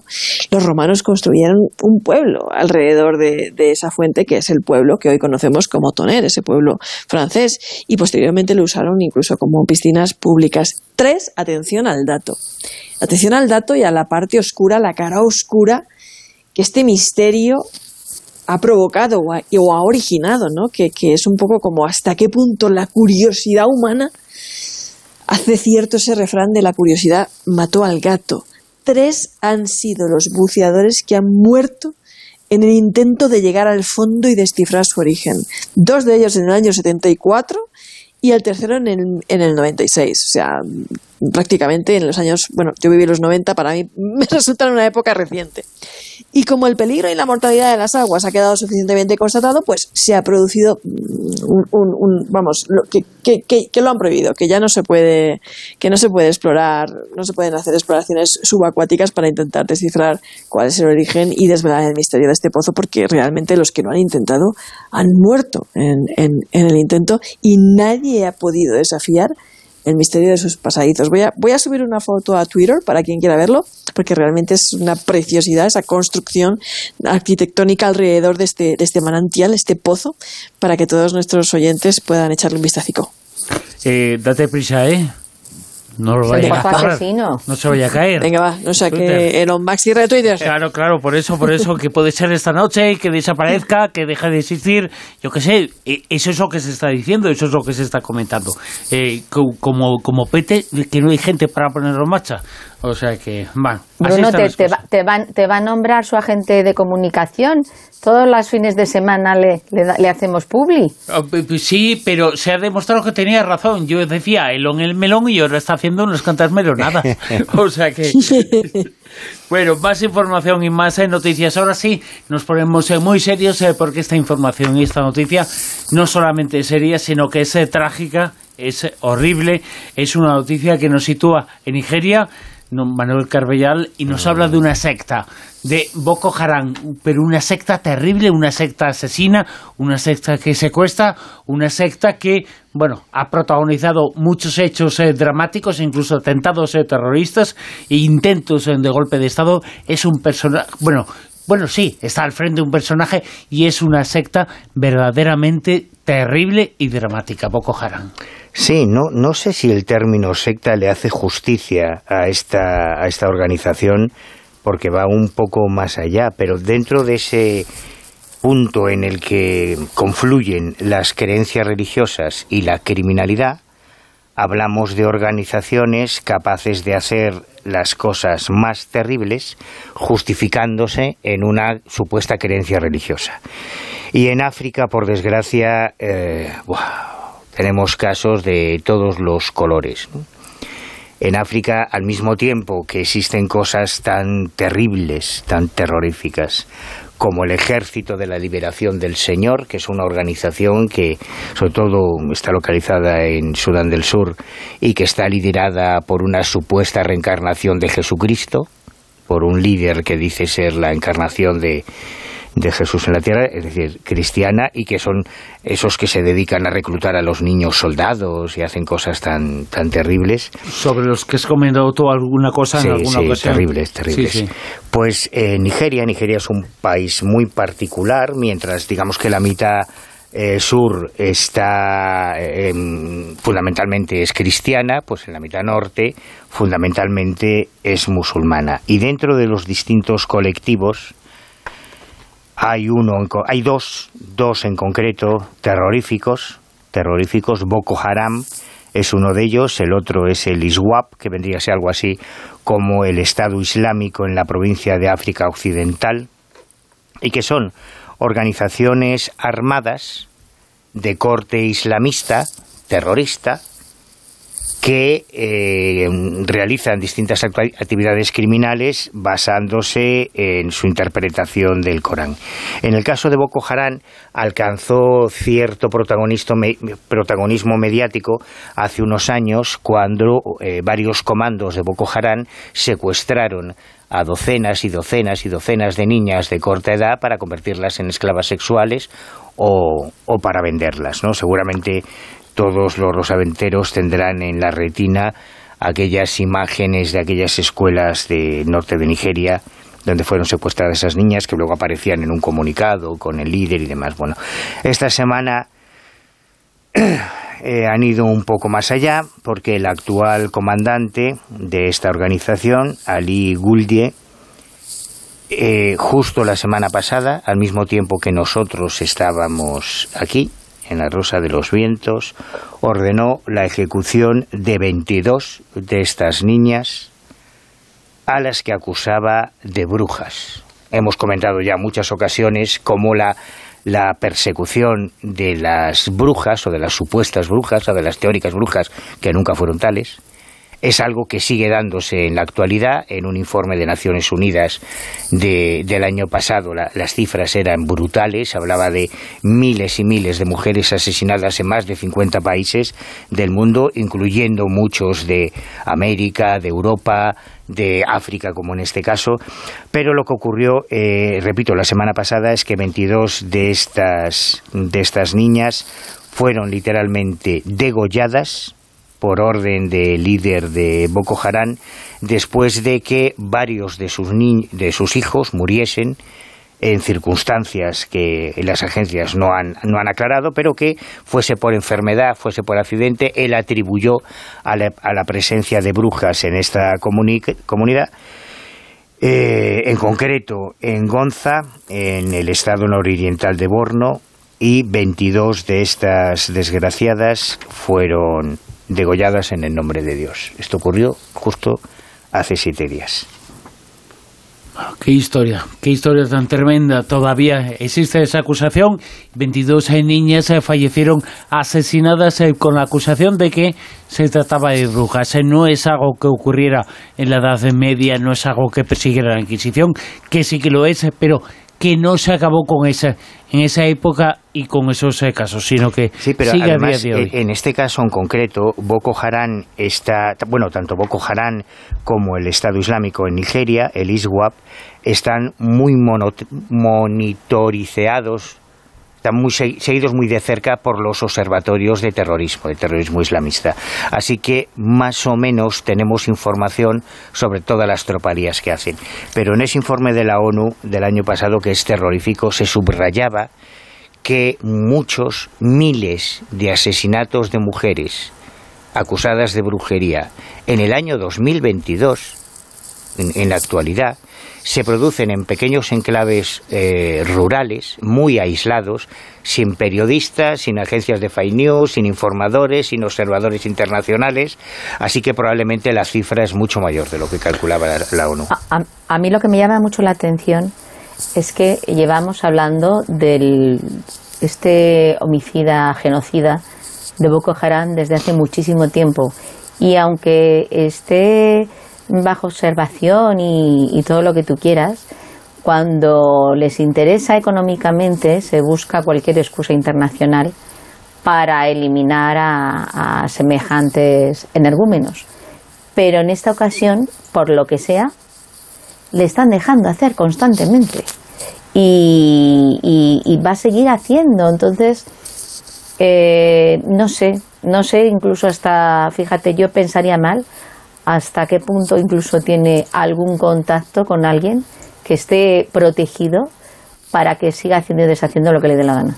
Bueno, pero es como el reverendo Connie del, del, del reino del señor de los cojones de su santa madre que, hace exactamente lo mismo. ¿O cuánto tiempo estuvo Bagdadi a, a, la mano derecha de Bin Laden?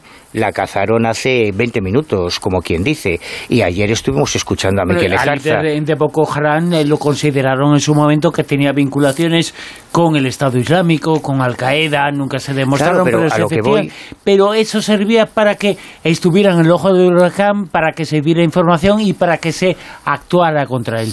Ahora lo han dejado precisamente porque han desaparecido ese tipo de informaciones y noticias. Pero ayer tuvimos aquí a Miquel Ejarza, al Lo que dijeron de él. Claro, y si alguien sabe cómo el terrorismo, porque ETA se podía haber desmantelado hace muchos años. El problema del terrorismo es cuando se convierte en un instrumento político. Ahí Claro, claro, y eso no solo ha ocurrido en España con ETA, eso ha ocurrido con todas las organizaciones terroristas del mundo, que en un momento determinado interesa generar más miedo, para endurecer unas políticas interiores, o interesa desde el punto económico, o interesa para vender armas, o interesa por 50.000 razones, ¿no? Bueno, pues eh, la historia, la historia terrible, horrorosa, esta que nos ha contado Manuel sobre Boko Haram. Vamos a hablar de algo más eh, bonito, vamos a hablar del el descubrimiento que ha hecho una investigadora española que ha hallado el texto filosófico más antiguo de la humanidad, eh, Silvia.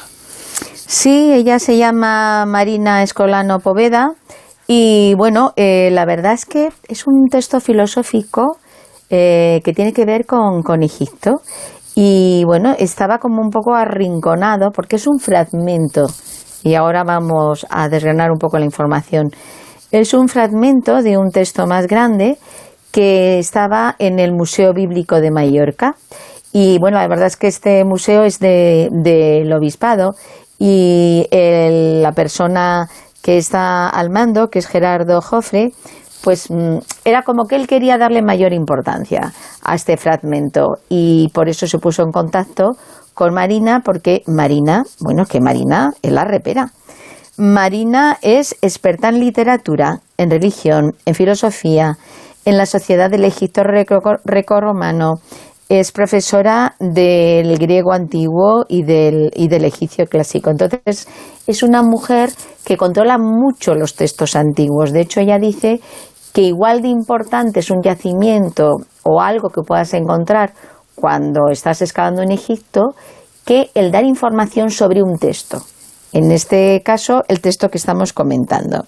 Y, este, este, texto está también, el, sobre todo la mayor parte, en el Museo Egipcio de Berlín.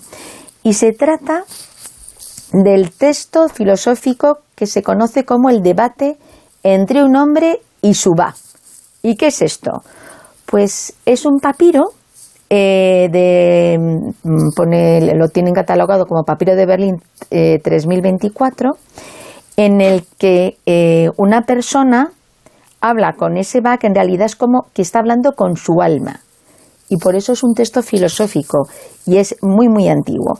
Y además está también relacionado con un cuento mm, también eh, ancestral, incluso eh, con la época mesopotámica, que se llama El cuento del pastor.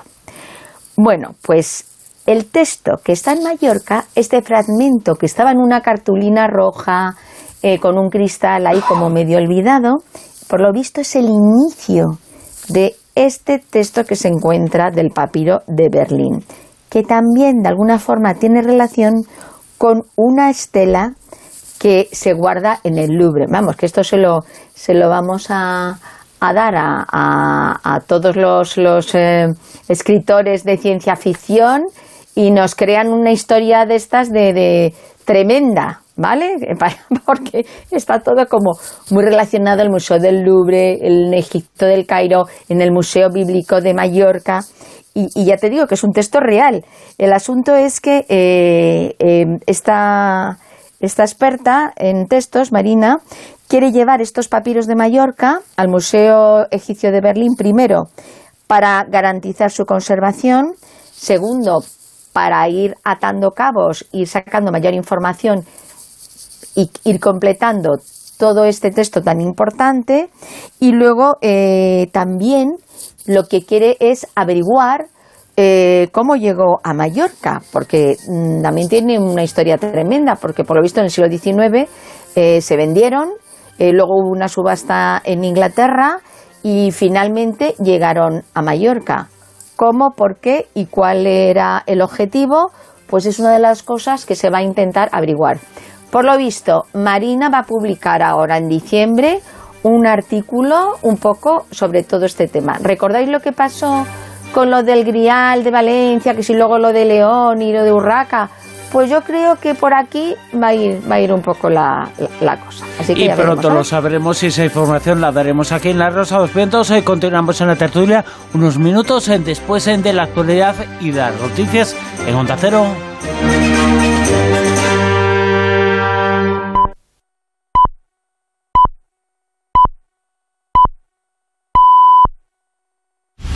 Onda Cero está en Qatar. Sigue con nosotros todos los partidos del Mundial. ¡Gol! ¡Gol! ¡Gol! ¡Gol! ¡Mundial! ¡Aquí está España! ¡Ya tenemos el Mundial! ¡A por él! ¡Grande! ¡Ilusionante España! ¡Sí! ¡Al Mundial! Gran despliegue y programación especial para que no te pierdas nada. Radio Estadio Especial de lunes a viernes de 8 a 10 de la noche. A las 12, el resumen de la jornada en Radio Estadio Noche. Y como es habitual, sigue los sábados y domingos toda la jornada mundialista en el tradicional Radio Estadio. Además, a diario por la web y la app a las 11 de la mañana y a las 5 de la tarde, todos los partidos y las noticias de las selecciones mundialistas. Vive el Mundial en Onda Cero, con Edu García. Te mereces esta radio. Onda Cero, tu radio. Buenas noches. Son las 3 y un minuto, las 2 y un minuto en Canarias. Unos 5.000 médicos de familia y pediatras están llamados a la huelga indefinida a partir de hoy lunes en la Comunidad de Madrid en protesta por la sobrecarga de trabajo, las agendas infinitas y la falta de tiempo para atender a los pacientes. El viernes finalizó sin acuerdo su reunión con la Consejería de Sanidad debido al rechazo del Gobierno regional a aumentar la financiación en los centros de salud. Ángela Hernández, del sindicato convocante AMITS, dice que el objetivo es salvar la atención primaria. Más de 200 pediatras de atención primaria menos previos a la pandemia respecto a los actuales, un 20% de consultas de especialistas en medicina familiar y comunitaria sin cubrir, el resto de compañeros sobrecargados atendiendo esas consultas sin apenas eh, retribución. Así no hay, no hay ningún incentivo para que la Administración cambie las cosas si lo único que van a seguir haciendo es estirar a los profesionales en clave política, esta semana los senadores socialistas van a tener que votar en el Senado la moción que ha registrado el Partido Popular en la que insta al Gobierno a la inmediata revisión de la ley del solo sí es sí. El PP exige una rectificación inmediata para impedir que haya más agresores sexuales a los que se les reduzca la pena. En una entrevista en La Vanguardia, Feijó pide a Sánchez que asuma la responsabilidad y que cese a la ministra de Igualdad. Vamos a ver si el presidente del Gobierno tiene capacidad para cesar a una ministra que no ha nombrado que es ministra de Podemos, la ministra de Igualdad. Y probablemente lleguemos a la conclusión de que el presidente del gobierno no es el presidente de todo el gobierno, sino el presidente de una parte del gobierno y que no dirige ni coordina la acción de gobierno porque no puede cesar a ministras que no ha nombrado. Porque hay un pecado original desde el principio. Como yo no he nombrado a los ministros de Podemos, no les puedo cesar. El Tribunal Supremo prevé pronunciarse a lo largo de este mes sobre la norma. Por su parte, desde el Gobierno confían en que el Supremo y la Fiscalía unen criterios para una correcta aplicación de la ley.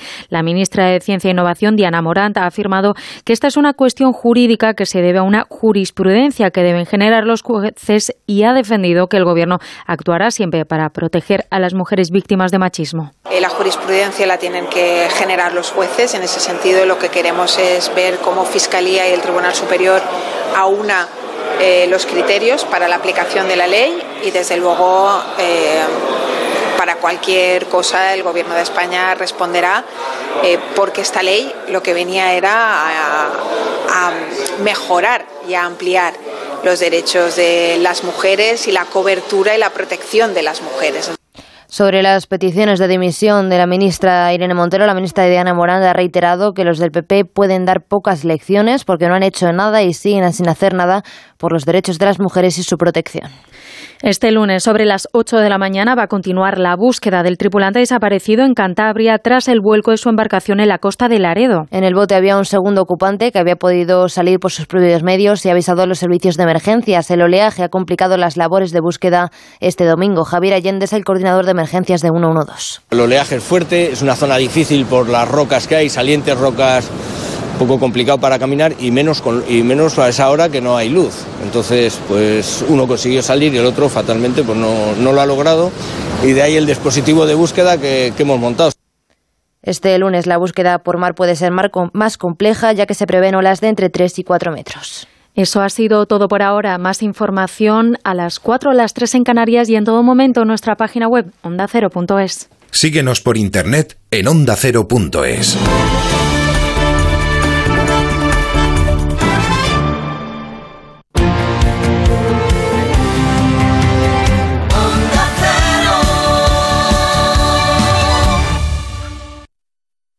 Las claves de la actualidad con Elena Gijón. Corresponsal en Roma, Darío Menor. Italia ya cuenta con 400. Nueva York, Agustín Alcalá. La secretaria del Tesoro. Corresponsal en París, Álvaro del Río. Declaración solemne. Londres, Celia Maza. El Premier acaba de mandar Corresponsal en Estambul, Andrés Mourenza. El embajador de Ucrania en Ankara. Noticias Mediodía con Elena Gijón. De lunes a viernes a las 2 de la tarde. Y siempre que quieras, en la app y en la web de Onda Cero. Te mereces esta radio. Onda Cero, tu radio.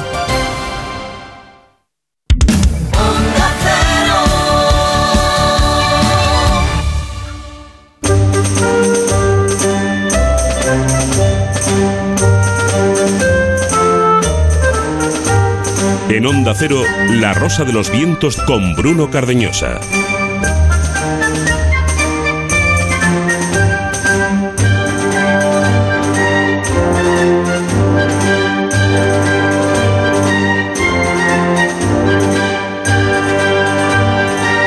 A tener una zona cero muy larga con muchas más informaciones y muchas más eh, noticias, pero vamos a ir con ellas rapidísimamente. Son las 3 y 6 minutos y vamos a despertar a todo el mundo con informaciones como las que vamos a contar ahora. Informaciones que nos hablan, por ejemplo, Josep Quijarro, de redes y brujería, redes digitales y brujería. Cuéntanos, ¿qué es esto? Pues efectivamente, eh, ya sabéis que la brujería tradicionalmente pues se ha llevado en el ámbito más privado, ¿no? Y en la Edad Media perseguida y en la actualidad, hasta si tú quieres, ridiculizada o cuestionada, ¿no?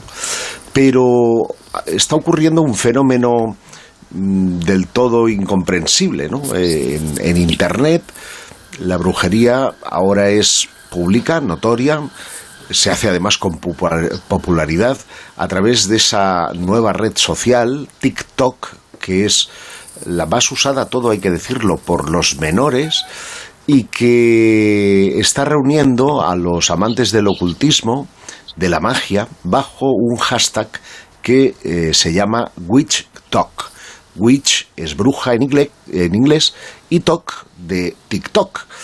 Y bueno, ahí se agrupan las eh, brujas modernas, em, brujas, brujos y brujes, ¿eh? lo que vosotros queráis, y el hashtag ha alcanzado la friolera de 19 19.800 millones, lo digo bien, 19.800 millones de visitas. Es un fenómeno social em, absolutamente brutal.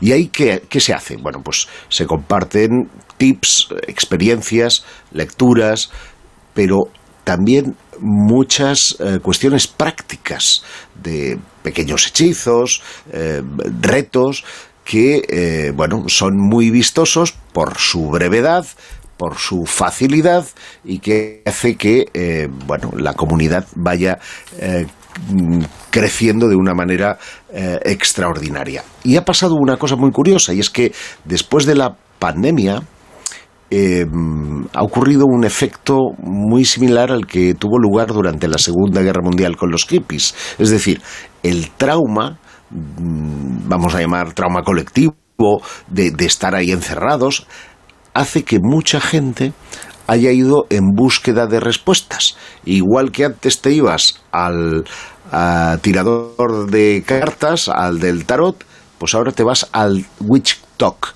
para ver hechizos, para ver historias que poder aplicar a tu vida. Y claro, estamos hablando fundamentalmente de, de, gente muy joven, eh, de TikTokers, que ahora se, se llaman witch talkers, que son brujitas y brujitos que están eh, llevando a cabo ese tipo de, de prácticas, muchas de ellas mm, son, eh, vamos, que no tienen ningún efecto, son el mejor de los casos inocuas, pero otras pueden tener riesgos a nivel psicológico para quienes puedan ponerle eh, en práctica algunas de estas cosas o incluso algunos que hacen proselitismo y que pueden caer en manos de sectarios. De manera que, por ser muy breve, yo diría que tendríamos que poner ya nuestro ojo avizor en esto influencers de la magia de andar por casa para, para saber ¿no? Eh, qué, bulos mágicos, qué eh, remedios milagrosos,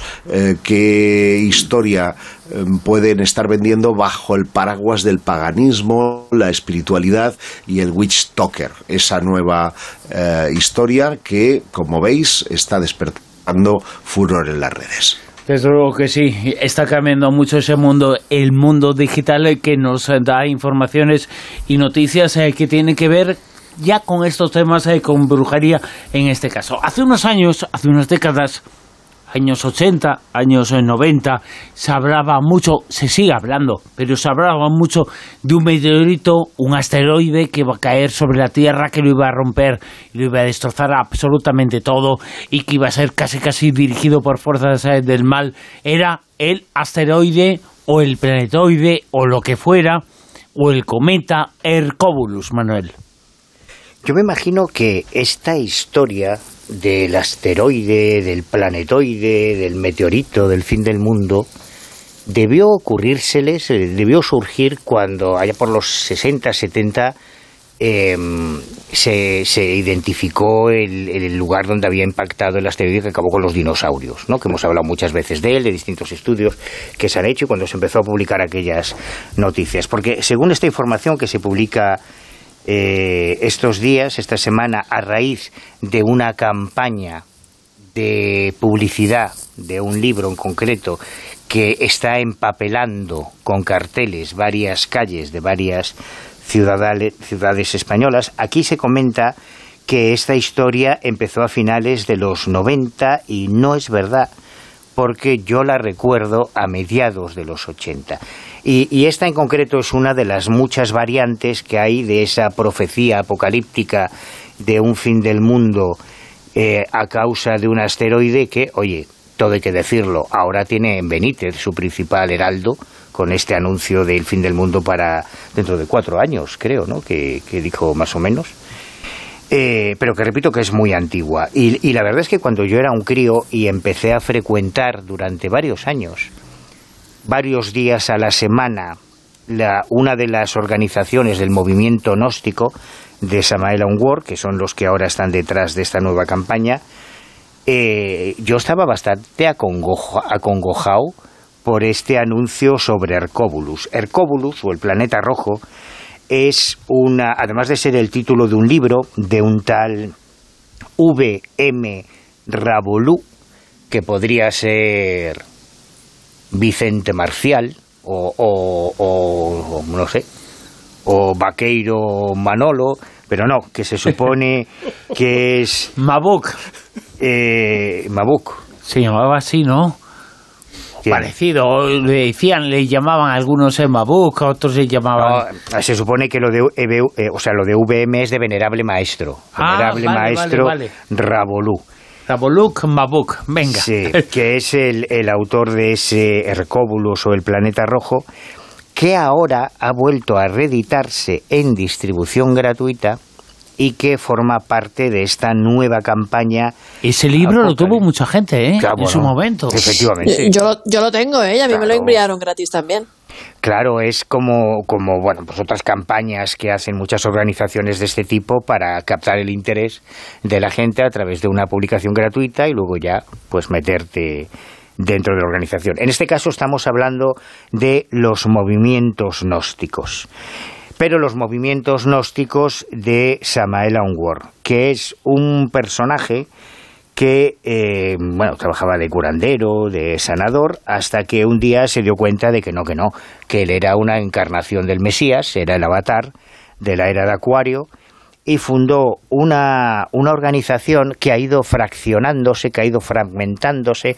Yo he conocido aquí en España por lo menos a cuatro o cinco eh, gnósticos auténticos, estos son como los masones o los templarios o el IRA, ¿no? que todos eran el IRA auténtico, de verdad, el bueno, que te lo juro por Snoopy. Pues entonces igual, hay 400 grupos de templarios, de masones, de rosacruces y de gnósticos. bueno, pero di la verdad que el motivo por el que se han ido fragmentando, que yo conocía a uno de los que formaron parte de la organización original, ha sido siempre económico. No, evidentemente, como suele pasar siempre. Bueno, y luego yo creo que la contación seminal también tiene mucho que ver porque se sube a la cabeza.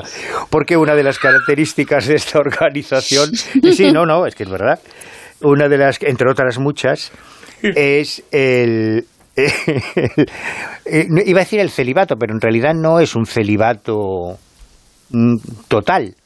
O sea, es lo que ellos llaman la alquimia sexual, que es una de las cosas... A ver, que esto parece un cachondeo, pero tiene su miga, ¿eh? Esto tuvo, y yo lo viví desde dentro porque yo conocí esta organización. En ¿Cómo que lo viviste desde dentro? Desde muy dentro. Eso necesita una explicación, Manuel. A ver, si a mí me da igual, si iba para cura, o sea, que a mí esto no me afectaba. Pero yo recuerdo que las... dices. Que, no, no, es verdad. Ah, yo recuerdo que las mujeres em, ya de una cierta edad eh, casadas con sus parejas que arrastraban a los maridos a, las clases del movimiento gnóstico estaban muy contentas. Y los Contigo. No, no. Ah. Estaban muy contentas con los maridos que a medida que iban, pasando los meses se iban chuchurriando, así se iban quedando más chupados. ¿Pero quiénes? ¿Ellos? Claro, porque, a ver, uno de los mandamientos, de los preceptos de, esto, de esta alquimia sexual, según Samuel Ward, es que el esperma masculino es un tesoro así que no se puede desperdiciar, con lo cual, hagas lo que hagas, tú nunca puedes eyacular, el varón. Así que, en caso de que tengas relaciones sexuales con tu pareja, cuando tú notes que ya, que ya viene la cosa, pues te tienes que desensamblar y ponerte de espaldas boca arriba en la cama y, me- y meditar mucho. Y claro, digo que esto, eh, es que además lo recuerdo Pero esto lo caso. hacía la gente. Sí, joder, se lo hacía. ¿O no lo hacía? Lo- sí, sí, lo hacía, lo hacía. Por además, yo recuerdo un caso muy divertido de una, de una mujer de La Coruña que, que ella me explicaba que llevaba muchos años casada y que, claro, para ella descubrir lo de los gnósticos era una maravilla, porque antes su marido llegaba, chaca, chaca, chaca, acababa y a dormir, y ahora, como no podía terminar, pues que ella estaba ahí mucho más em, contenta con, con, la, con la relación. Y esto Y hizo... por pues, eso estaba chupado él. no, pero a ver, esto Ah. pare- ahora te voy a explicar que Vale. esto que parece una frivolidad y una coña, eh, en grupos de este tipo puede llegar a ser causa de cosas terribles. Como, por ejemplo, lo que ocurrió en Santiago de Compostela en el año 2005, cuando se celebra el eh, doceavo Congreso Gnóstico Internacional de Antropología, porque eh, esto que decía de los movimientos gnósticos, yo recuerdo a GAK, que escue- recuerdo la Escuela de la Filosofía, recuerdo el movimiento gnóstico de Carf, que era ciencia, arte, religión y filosofía. Bueno, hubo un montón de, de variables que se iban, como decía Amado, como todos querían pillar cacho, pues iban fragmentando. Pero en el año 2015 eh, se, se celebra en Santiago de Compostela un congreso internacional del movimiento gnóstico y durante ese congreso, en un hotel compostelano, se avisa, eh, se llama una ambulancia, mis compañeros mucho tiempo de Cruz Roja, y se recoge el cuerpo de una niña de seis meses que, según la primera autopsia, fallece de una muerte no accidental. Los padres pertenecían al movimiento gnóstico y se encontraban en Santiago de Compostela. Era un matrimonio eh, de origen venezolano, pero afincados en Alemania, que venían desde Alemania, si no recuerdo mal, y eh, terminan reconociendo que han asfixiado a su hija. La, niña murió asfixiada. Bueno, pues una de las interpretaciones que, que no me parece muy disparatada que se hizo en ese momento es que, claro, eh, cuando tú formas parte de una organización en la que se supone que las relaciones sexuales no pueden terminar con la eyaculación, no puede haber embarazos. No, no, no, no tiene ya los problemas de, de los em, métodos anticonceptivos porque se supone que el hombre no va a eyacular. Con lo cual, lo que decía la policía y lo que decían algunos abogados e investigadores es que era muy posible que la madre se sintiese culpable porque esa hija que había nacido solo seis meses antes de ese Congreso Mundial de Antropología Gnóstica, eh, era fruto de un pecado o de un fallo o de un error dentro de su sistema de creencias. ¿no? Joder, bueno, pues estos, eh, esta organización es la que ahora, estos días, se están papelando otra vez las calles de varias ciudades españolas anunciando este libro gratuito con la profecía de Hercóbulus, ese planeta rojo que no existe, que, lleva, que yo lo llevo esperando desde el año 86 y no acaba de llegar, y todos los y además que ha dado lugar a episodios muy rocambolescos en la historia policial española, cuando se han llegado a crear refugios subterráneos, se han almacenado provisiones. Yo he llegado a estar en alguno de esos refugios. Y víveres, porque llegaba ya, ya el asteroide ya estaba ahí, a la vuelta de la esquina, así, Marte a mano derecha, pues ya está entrando por ahí, y nada, y nunca acaba de llegar, ¿no? Bueno, pues resucita esta campaña, o sea que si alguien os quiere vender o regalar el libro de Hercóbulus, El planeta rojo, para deciros que se acaba el mundo y que, Que- vengáis para la que organización, que no, porque os van a engañar y vais a terminar con un dolor de testículos terrorífico. Bueno, pues a- Entre habla- otros riesgos. hablamos ahora de un avión espacial, el X-37B. Juanjo. Sí, bueno, de, él- de él hemos estado hablando eh, en algunas ocasiones. De hecho, creo que la última vez que hablamos de él fue cuando despegó, hace exactamente 908 días, porque ahora ha aterrizado. Y es una, claro, salió en el 2020. Es noticia, es noticia. noticia porque ha aterrizado y claro, es el más misterioso porque realmente eh, no se sabe qué misión tiene. no, no, es el más secreto porque todo el mundo habla de él, pero sí que es el más misterioso porque, ya digo, no, no, se sabe, no está nada claro cuáles son las tareas que tiene que llevar a cabo. Es una mezcla entre un transbordador espacial, de hecho pertenecería un poco a esa generación de los transbordadores, eh, cuando se, la primera vez que se lanzó al espacio fue en el año 2010. Eh, la última, como digo, en el año 2020 ya ha cumplido este récord de 908 días en órbita. Y lo que es una, tiene una característica también porque es un avión, es una especie de transbordador, como digo, espacial, pero no está tripulado, a diferencia de los famosos transbordadores espaciales. Entonces, es, es, una tecnología reutilizable, se sabe que se dedica a realizar este tipo de misiones secretas, tiene aproximadamente unos 9 metros de largo y funciona con paneles solares. La cuestión está, como siempre, en qué es lo que hace, qué es lo que, a qué se dedica. Las últimas informaciones, cuando despegó en mayo de 2020, sí que hubo una especie de comunicado del Pentágono donde se habló de, bueno, genéricamente qué tipo de experimentos podía hacer. Está claro que realizaba experimentos secretos, pero luego también hacía otros experimentos, otro tipo de experimentos, digamos, más para eh, incluso experimentos, digamos, de, en algunos casos incluso pueden ser de aprendizaje universitario o de la NASA, ¿no? Por ejemplo, la NASA en esta ocasión ha realizado, ha proporcionado un experimento para exponer determinados materiales eh, e innovación tecnológica en el espacio, ver cómo podía afectar la, la radiación a estos materiales. Se sabe, por ejemplo, también que en este último experimento, en este último vuelo, se ha realizado también el Laboratorio de Investigación Naval de los Estados Unidos. Ha estado mirando también cómo eh, recoger luz del sol y transmitir a la Tierra en forma de microondas. También ha desplegado, porque tiene capacidad también este avión para desplegar determinados satélites de entrenamiento. Y eh, poco más, poco más. Claro, ¿qué es lo que dicen los adversarios de Estados Unidos? ¿Qué es lo que realiza este avión? Pues, por ejemplo, el exdirector de la Agencia Espacial Rusa, de Roscosmos, dice que realmente este avión podría ser, igual que tiene capacidad para transportar eh, satélites, pues que perfectamente puede transportar también armas de destrucción masiva y que realmente su misión no es solamente experimental, sino también eh, realizar espías, realizar espionaje, ¿no? Otra cosa también es que dice otro, en este caso un experto también comentarista militar chino, dice que cree que igual que puede estar realizando, eh, colocando, como digo, eh, satélites, pues puede hacer también atacar satélites que estén en órbita. Porque una de las características que tiene este avión parece ser que es que tiene bastante maniobrabilidad. Y como tiene también un brazo robotizado, podría utilizarse en un momento dado para eh, destruir satélites enemigos, acercándose, moviéndose por las, por las órbitas. ¿no?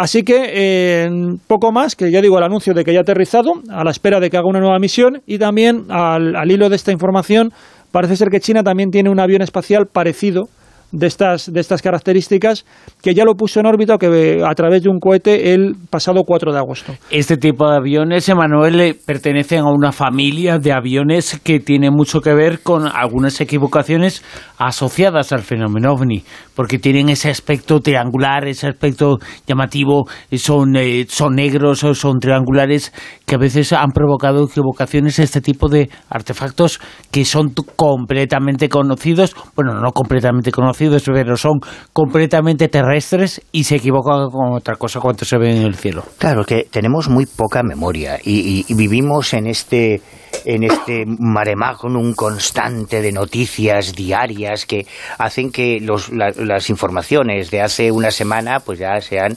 totalmente obsoletas. Pero en los años 80 y 90 hubo una producción de, de casos de ovnis triangulares, además yo recuerdo uno muy concreto eh, que me pareció maravilloso porque se había fotografiado uno de esos ovnis triangulares que unos años después se reconoció que era el bombardero volante F-117A de la familia Steele, de los aviones de tecnología de invisibilidad al radar, pero que en ese momento eh, se negaba su existencia. Entonces, claro, cuando se consultaba a, a las fuerzas aéreas, oiga, ¿ustedes tienen un avión triangular? Y tal? Nosotros no, lógico, ¿no? Es decir, que tenemos un retardo en el conocimiento de las informaciones tecnológicas que ahora se están desarrollando en fase experimental y probablemente dentro de, de 10, de 15 años vamos a conocer cosas sorprendentes que están volando ya. Es como los drones, que es un mundo inmenso con el que ahora estamos muy familiarizados, ya existían hace 15 años, pero no lo sabíamos. Este avión, el X-37B, pertenece puede pertenecer a esta familia de extraños artefactos aéreos, pero completamente terrestres. Silvia Casasola, vamos a hablar de ratas con mucho ritmo. Sí, sí, sí, porque hay que ponerle música a la vida, ya lo sabes. Hoy amor y música. Así terminamos, vamos, fenomenal. El asunto es que es un estudio que ha llevado a cabo investigadores japoneses. Eh, en concreto, se llama el líder que lleva esta investigación, Hirokazu Takahashi. Estaba ensayando toda la noche, se nota. Y, bueno, eh, ha escrito el artículo en la revista Science Advance y mm, habla de una especie de experimento, pero que ha sido como muy sin prepararlo. Y ahora digo por qué. Y es la sincronización innata del ritmo en los animales. Han, han cogido a 20 personas de diferentes edades y a 10 ratas. ¿De acuerdo? Entonces, a los humanos, a las 20 personas, les han puesto en los auriculares unos acelerómetros que, son inalámbricos, muy chiquititos, que miden los movimientos de la cabeza. Y eso mismo se lo han puesto en la cabeza directamente a las ratas. ¿Qué música les han puesto para ver cómo reaccionaban? Pues yo no sé por qué, pero siempre ponen a Mozart. Parece que es que no hay otro músico para hacer los experimentos con asuntos neurológicos. Bueno, pues les han puesto la misma música a Mozart. Y vosotros recordáis la peli en la, en la, que, en la que sale em, ese momento que es que están los, eh, el niño y el papá poniendo así la cabeza al mismo lado y hacer los mismos movimientos. Bueno, pues en esta ocasión, poniendo el mismo, la misma música en el mismo modo, llevaban el mismo tempo de movimiento de cabeza. A la película que me refería era Forrest Gump, ¿vale? Cuando, cuando eh, está el papá y el niño haciendo el mismo gesto. Bueno, pues por lo visto los humanos, los 20 humanos y las 10 ratas, al ritmo de la música de Mozart, hacían el mismo movimiento de cabeza con el mismo tempo. O sea, que seguían, sincronizaban el mismo ritmo. Y esto les ha dejado alucinados a estos japoneses porque, y aquí está el kit de la cuestión, no habían hecho ningún tipo de entrenamiento a las ratas. No, no habían hecho ningún tipo de ensayo a los humanos, sino que directamente en el mismo momento les colocaron esta música y vieron la reacción y vieron cómo gestionaban y cómo funcionaba su cabeza y cómo llevaban el ritmo. Entonces, eh, eso les, les ha confirmado que los animales tienen de forma innata esa sincronización de llevar un ritmo musical. Porque no les pusieron reggaetón, les llegan a poner reggaetón pues claro, esa es, una, las cargan. esa es una esa es una de las cosas que yo ahora mismo pues me hubiese gustado, ¿no? Que yo invito a, los japoneses a, a poner a, seguir con esta investigación y que pongan eh, reggaetón con el perreo o que pongan incluso la despecha de, Rosalía, a ver si siguen el mismo ritmo las ratas y, y, los humanos, o yo que sé, un rock and roll. Pero el tema es que ahora lo que pretenden es seguir investigando el qué, pues cómo se relaciona la melodía y la armonía con la dinámica del cerebro, porque según ellos dicen que estos son los mecanismos que crean los campos culturales luego dentro del cerebro y eso les puede ayudar a desarrollar muchísimo mejor y afinar la inteligencia artificial. ¿Con qué objetivo? Ah, eso ya no lo especifican. Pero vamos, que van a seguir investigando, que está muy curioso que de forma innata los animales tengan ese ritmo en el cuerpo ya metido en el cerebro y que tanto las ratas al mismo tiempo como los humanos cabeceen y sigan el ritmo de la misma manera. Por lo visto, cuando se aceleraba el, el fuerte, entonces no eh, a ver, eh, normalito, más cadente le daban. Ahora, ahora sí. Es que se te estaba oyendo un poquito de rayo ahora, Silvia. Claro, porque he puesto reggaetón, entonces no se me Claro, claro. Bueno, pues esta noticia, esta información que nos hablaba de ratas con mucho ritmo, un minuto, seguimos hablando de animales. Bueno, vamos a comentar algo que nos evoca eso en un minuto, Mado Martínez, rebaño. Esta vez como quien pone quien pone las luces de Navidad y dice, por mis cojones este año no se me, no se me adelanta el corte inglés. Bueno, por mis cojones no se me adelanta Naves, tío. ya estoy retuiteando el vídeo. Naves es un tuitero que tenemos que pone información sobre lo que estamos hablando enseguida y rapidísimamente al instante de comentarlo nosotros. Exactamente. Bueno, pues eh, resulta que ha pasado en Mongolia. Hay un extraño rebaño de ovejas que se ha tirado más de 10 días, por lo menos a fecha de que, que yo consulté esta noticia, seguían dando vueltas en círculo sin parar, en una especie de loop inquietante sin que nadie haya podido explicar su comportamiento. Hasta la fecha, ya te digo, hasta el día de hoy hay especulaciones, pero nadie sabe qué pasa. Están sanas, no tienen ningún problema de salud, forman un corro perfecto en forma de anillo, girando y girando sin parar. La propietaria de estas ovejas, la señora Miau, dice que primero empezaron a... ¿Cómo? ¿La señora Miau? ¡Miau! ¡Miau! La señora Miau. Debería llamarse la señora B. B, claro.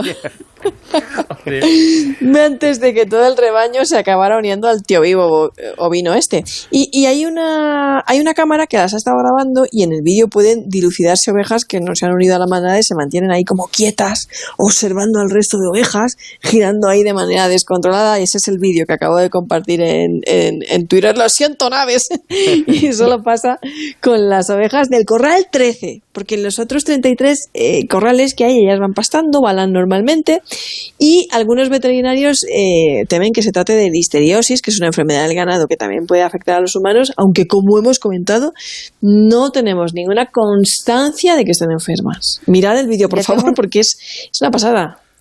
Yo tengo una teoría. Igual que las ratas van al ritmo musical, a ver si es que ellas han, han, han creado una coreografía. Yo creo que son ovejas del biche, fíjate lo que te digo. y, que, y que están ahí entrando en trance. Son ovejas sufíes. Las ovejas eh, de la señora Miau. Es que... ¿Qué? Miau, miau. Miau, miau. Bueno, muy rápidamente, seguimos con información. Rápidamente, eh, Giuseppe Quejarro, para cerrar la tertulia.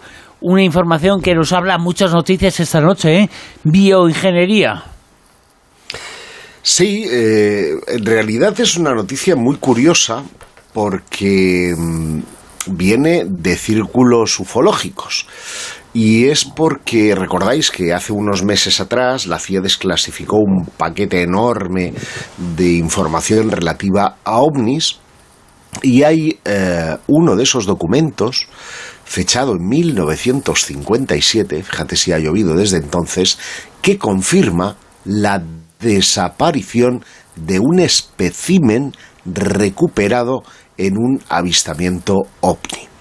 Pero cuando uno sigue la información, eh, se da cuenta que posiblemente todo pueda tener explicación en lo que hoy se conoce como bioingeniería, es decir, la utilización del clima, la alteración del clima que Estados Unidos ha tenido eh, varios experimentos eh, y puestas a punto para, para hacerlo, además con fines eh, bélicos. El control del clima no, no refiere a los famosos chemtrails. En este caso, entre 1971 y el 72, por ejemplo, se publicaron varios artículos que denunciaban la modificación artificial del clima como arma de guerra en Vietnam. Pero que no tiene nada que ver con los centrales, eh, que son cosas eh, que comenta gente eh, que se le va un poco la neurona, ¿eh? Por Porque eso he querido ves dejarlo, y lees por los mensajes, claro. lees los mensajes que ponen en redes sociales. Esta gente, esta gente tiene, además eh, son súper violentos, insultan muchísimo, se les la razón. Eh, yo no sé dónde han salido, ¿eh? Bueno, forman parte, forman parte del universo Q, que yo llamo, ¿eh? Porque sí, sí, sí, Ahí está, ahí están la madre de todas las conspiraciones, eh, conspiracionistas del cambio climático, de los chemtrails que nos envenenan, de la pandemia, del negacionismo, del terraplanismo, ahí están todos, en, Sí, el, sí, sí, sí. en el factor Q, ¿eh? podríamos llamarlo. Son unos bueno, yo, yo me refería al proyecto me refería al proyecto Popeye, que pasó de ser un experimento o un programa operativo del Departamento de Defensa con el objetivo de sembrar nubes con yoduro de plata y yoduro de plomo. Y lo hicieron sobre Laos, sobre Vietnam y, y Camboya. Pero claro, estamos hablando en 1971 y estos anterior, muy anterior, 1957. Y es que la, la historia arranca posiblemente de un proyecto que se llama Storm Fury, eh, y que lo que inicialmente pretendía era debilitar huracanes y sembrar nubes con hielo seco, que era una cosa precursora de, del yoduro de plata y del yoduro de plomo, que esto empezó en 1947 con Irwin Langumir, eh, un, tipo que estaba en un aeropuerto, vio que un avión pasaba eh, cerca de un avión, eh, perdón, de una nube y, y, dejaba caer hielo seco y eso hacía que la, la lluvia precipitara. Entonces dijo, hoy esto tiene algún tipo de relación y ponen en marcha ese proyecto Storm Fury que podría situarse todo esto dentro de este hallazgo por parte de un youtuber que se llama J. Christopher King en uno de esos documentos oficiales desclasificados de la CIA y que hace alusión a un espécimen de un avistamiento de ovnis recuperado por la Fuerza Aérea enviado a la base de la Fuerza Aérea en Wright Patterson's y que se pierde por el camino. Bueno, John Greenwald, que es, eh, ya lo sabéis, el, editor de la revista de Black Ball, revista digital, ¿eh? es quien compila ahí en la red todos los archivos desclasificados por la, por la FOIA, pues eh, desvincula este asunto del fenómeno ovni y le da un contexto más adecuado porque habla de podría formar parte de una misión de siembra de nubes y que ese espécimen que habla el informe es muy pequeñito, formara parte bien de ese experimento o bien de una bengala en paracaídas y de ahí que esa bengala pudiera dar origen a la confusión con el ovni. Y es que leemos textualmente en el informe que tuvo lugar en el Hospital Estatal de Cronsville, en Maryland, el 13 de noviembre de 1957, que efectivos del 109 Grupo del Cuerpo de Contrainteligencia en Fort George Meade, en Maryland, entrega a la Oficina de Información Técnica de la División de Inteligencia eh, del Comando de Defensa Aérea un espécimen pequeñito que sería reenviado el 18 de noviembre del 57 a la base de la Fuerza Aérea en Wright Patterson's, expediente AFCIN 434 y el, eh, según el coronel Boris Nordsky, no está censurado el nombre, esto llama la atención, este espécimen desapareció en el camino. Como digo, el hecho desconocido es que la siembra de nubes trae asociada la formación de lo que eh, en ufología llamamos cabello de ángel y que muy probablemente ese cabello de ángel es lo que llaman espécimen y eh, por lo tanto tendría una explicación convencional o no, quién sabe.